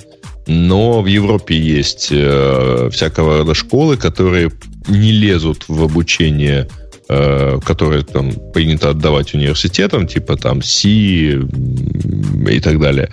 А, ну, например, у них такие какие-то сильно специализированные вещи. А давайте мы научим человека там вот верстке или э, там мне понравился курс Digital Media Creation. А вот Такого в этом здесь... мире, за, за пределами наших с Бобуком и Лешей стен, там на самом, на самом деле, как Бобук практически спрашиваю, JavaScript это более дефицитная специальность, чем бэкэнд? Там не, дело не в этом. Вы почитаете, на самом деле, какой именно курс Стэнфорд э, переводит на JavaScript. Там э, Programming Abstractions. Э, то есть, ну, как бы, там тебя учат основам программирования. И с этой точки зрения Java, правда, не лучший язык. Ну, честно, вот по-честному, если. Ну, а, JavaScript прямо тоже не сильно лучший аналог. Я, Ты я, знаешь, я, я бы поспорил. к практике, я думаю. Я бы поспорил, не, если бы они, допустим, питон бы выбрали, или тот же самый код для каких-то базовых вещей, ладно, это Слушай, понятно. У Стэнфорда, у Стэнфорда есть один из курсов, тоже базовый, который на схеме. Ну, по сути, почти на Лиспе. Uh, у них есть курс на питоне. Вот то, что вот этот конкретно 106 по непонятной причине решили попробовать вместо Java провести на JavaScript, да ничего как бы странного в этом нет, мне кажется. Это нормальная тема. А, просто меня смущает, видишь, вот что. Что, что это, это все курсы, курсы, которые называются компьютер сайенс. Оно, конечно, к сайенс никакого отношения не имеет уже давно-давно. Это mm-hmm. такие базовые штуки. Это как все равно, что как бы называть арифметику э, серьезной наукой. Ну, это арифметика. Это как бы такая база. Меня, меня смущает. Меня смущает, ладно, я понимаю, Java им кажется не, не молодежные, какие-то одни динозавры на ней пишут. Хорошо, я могу это понять. Но выбирать откровенно плохой язык как альтернативу Они для изучения чего же. угодно. Это... Да не, не, не, Жень, ну какой он плохой язык? Да нормальный язык, в смысле, что... Слушай, народ на бейсике учился. Не, не, ну, конечно, по сравнению с бейсиком он прям вообще нормальный язык. Он нормальный, типа, современный, консистентный язык. Э, просто э, нужно смотреть не на тот там ECMAScript 5, к которому ты привык, а к нормальным современным реализациям. И тогда все норм. Ты на это смотришь, все хорошо. Очевидно, что Java не подходила еще и потому, что это сложный компилируемый язык, и на нем не очень удобно учиться. А, он там, ну, типа, там у тебя совершенно неочевидные все твои там портянки с ошибками и все такое. На JavaScript все-таки все гораздо очевиднее. Mm-hmm. Он сильно более простой. А, ну, он, если ты обратишь внимание, то у них написано, что какой там 106A, да, в смысле, этот же, этот же, этой же группы э, курс вообще до сих пор проводится на Паскале. Ну, э, это, Дельфи наше все. Кто ж спорит? Там, mm-hmm. там не Дельфи, там просто Паскаль. Ну, в смысле, какая-то имплементация, какой-нибудь Free Паскаль какой-нибудь, неважно. Какая-то имплементация Паскаля. Это основы программирования. Основы программирования можно проводить на любом языке, но Java, правда, здесь не лучший с точки зрения вот практической просто язык. А кто у тебя первый был, которому тебя учили, Бог? Меня ничему не учили. О, ты, ты не, должно быть. не образован. Я самоучка прям Понятно. совсем. Мы, мы, мы начинали с Фортрана. Ну, Fortran слишком высокоуровневый был. Нет, я на ассемблере писал. Не, ну, учили, в смысле, учили. Значит, компьютер сайенс по-советски. Начинался с Фортрана в мои годы. Ну, еще бы. Та самая книжка Я не начинал. 87 года издания. В книжке про профессор Фортран нет ни строчки на Фортране. Это ужас просто.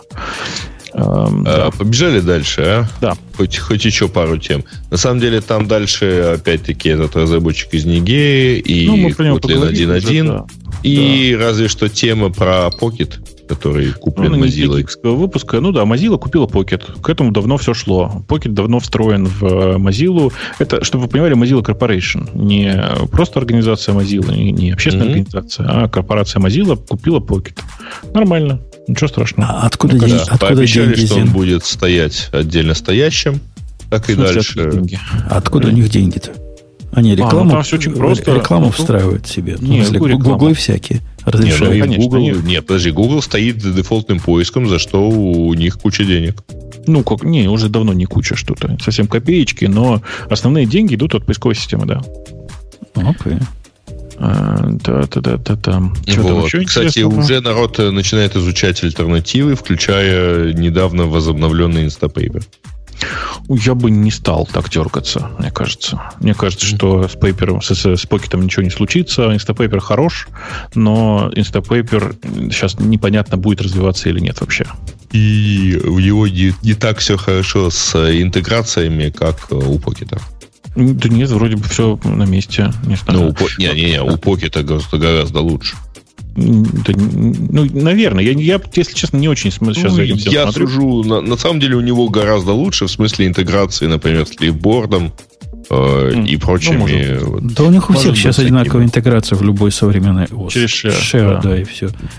Да. А, Давайте Жень, заканчивать, скажи... потому что... Нет, сейчас, подождите, сейчас последний важный вопрос. Жень, ты посмотрел, что такое Docker Enterprise, нет? Ну, меня mm-hmm. эта новость, честно говоря, радует. Я не знаю, как вас, но мне компании, которые делают достойные и продукты, которыми я пользуюсь, когда они выкатывают явный план монетизации, а это уж буквально явнее некуда. Это то, как Монго стала Монгой. Вот это тот же самый путь. Они тебе то же самое практически дают. Ну, то есть, э, то, не, не, дело не в том, что Монго как в свое время ограничила бесплатную версию – и стала какие-то фичи продавать только за деньги. Это не про то. А про то, что они тебе за деньги предлагают enterprise поддержку. А это прямо важно. За деньги они тебе предлагают какой-то enterprise э, э, registry, который там с девятками в надежности. Это тоже важно. И всякие прочие штуки, которые нас, пользователей обычных э, версий, мало волнуют. И никогда не будут волновать. Однако мы все с этого enterprise прямо питаемся. Потому что продукт Конечно. будет цвести и пахнуть. Угу. Они просто завернули то, что было у них вот э, Docker Data Center, Docker Registry, это вот который хаб их Enterprise. Да, Там прикрутили в это, в это предложение саппорт, да. и, и, и все, получился Enterprise версия. И переименовали обычный, вот чисто переименовали обычный 1.13, по-моему, был до этого момента, в 17.03, чтобы как тоже модно быть. То есть следующий будет какой-нибудь 17.06 через 3 месяца. Но они решили, что вот поодиночке оно, видимо, не продается. Теперь мы это все пакетом Enterprise будем впихивать. Э, это разумная, разумная идея. Правильный путь. И тут правильной дорогой, товарищ. Ну, пожалуй, все. Да, по-моему, все. По-моему, хватит. Если Ксюша Мы вообще-то почти три часа уже болтаем. Ну, так это, это все Леша пришел и прямо не останавливается, и не останавливается. И да ужас. Вы мне вообще да.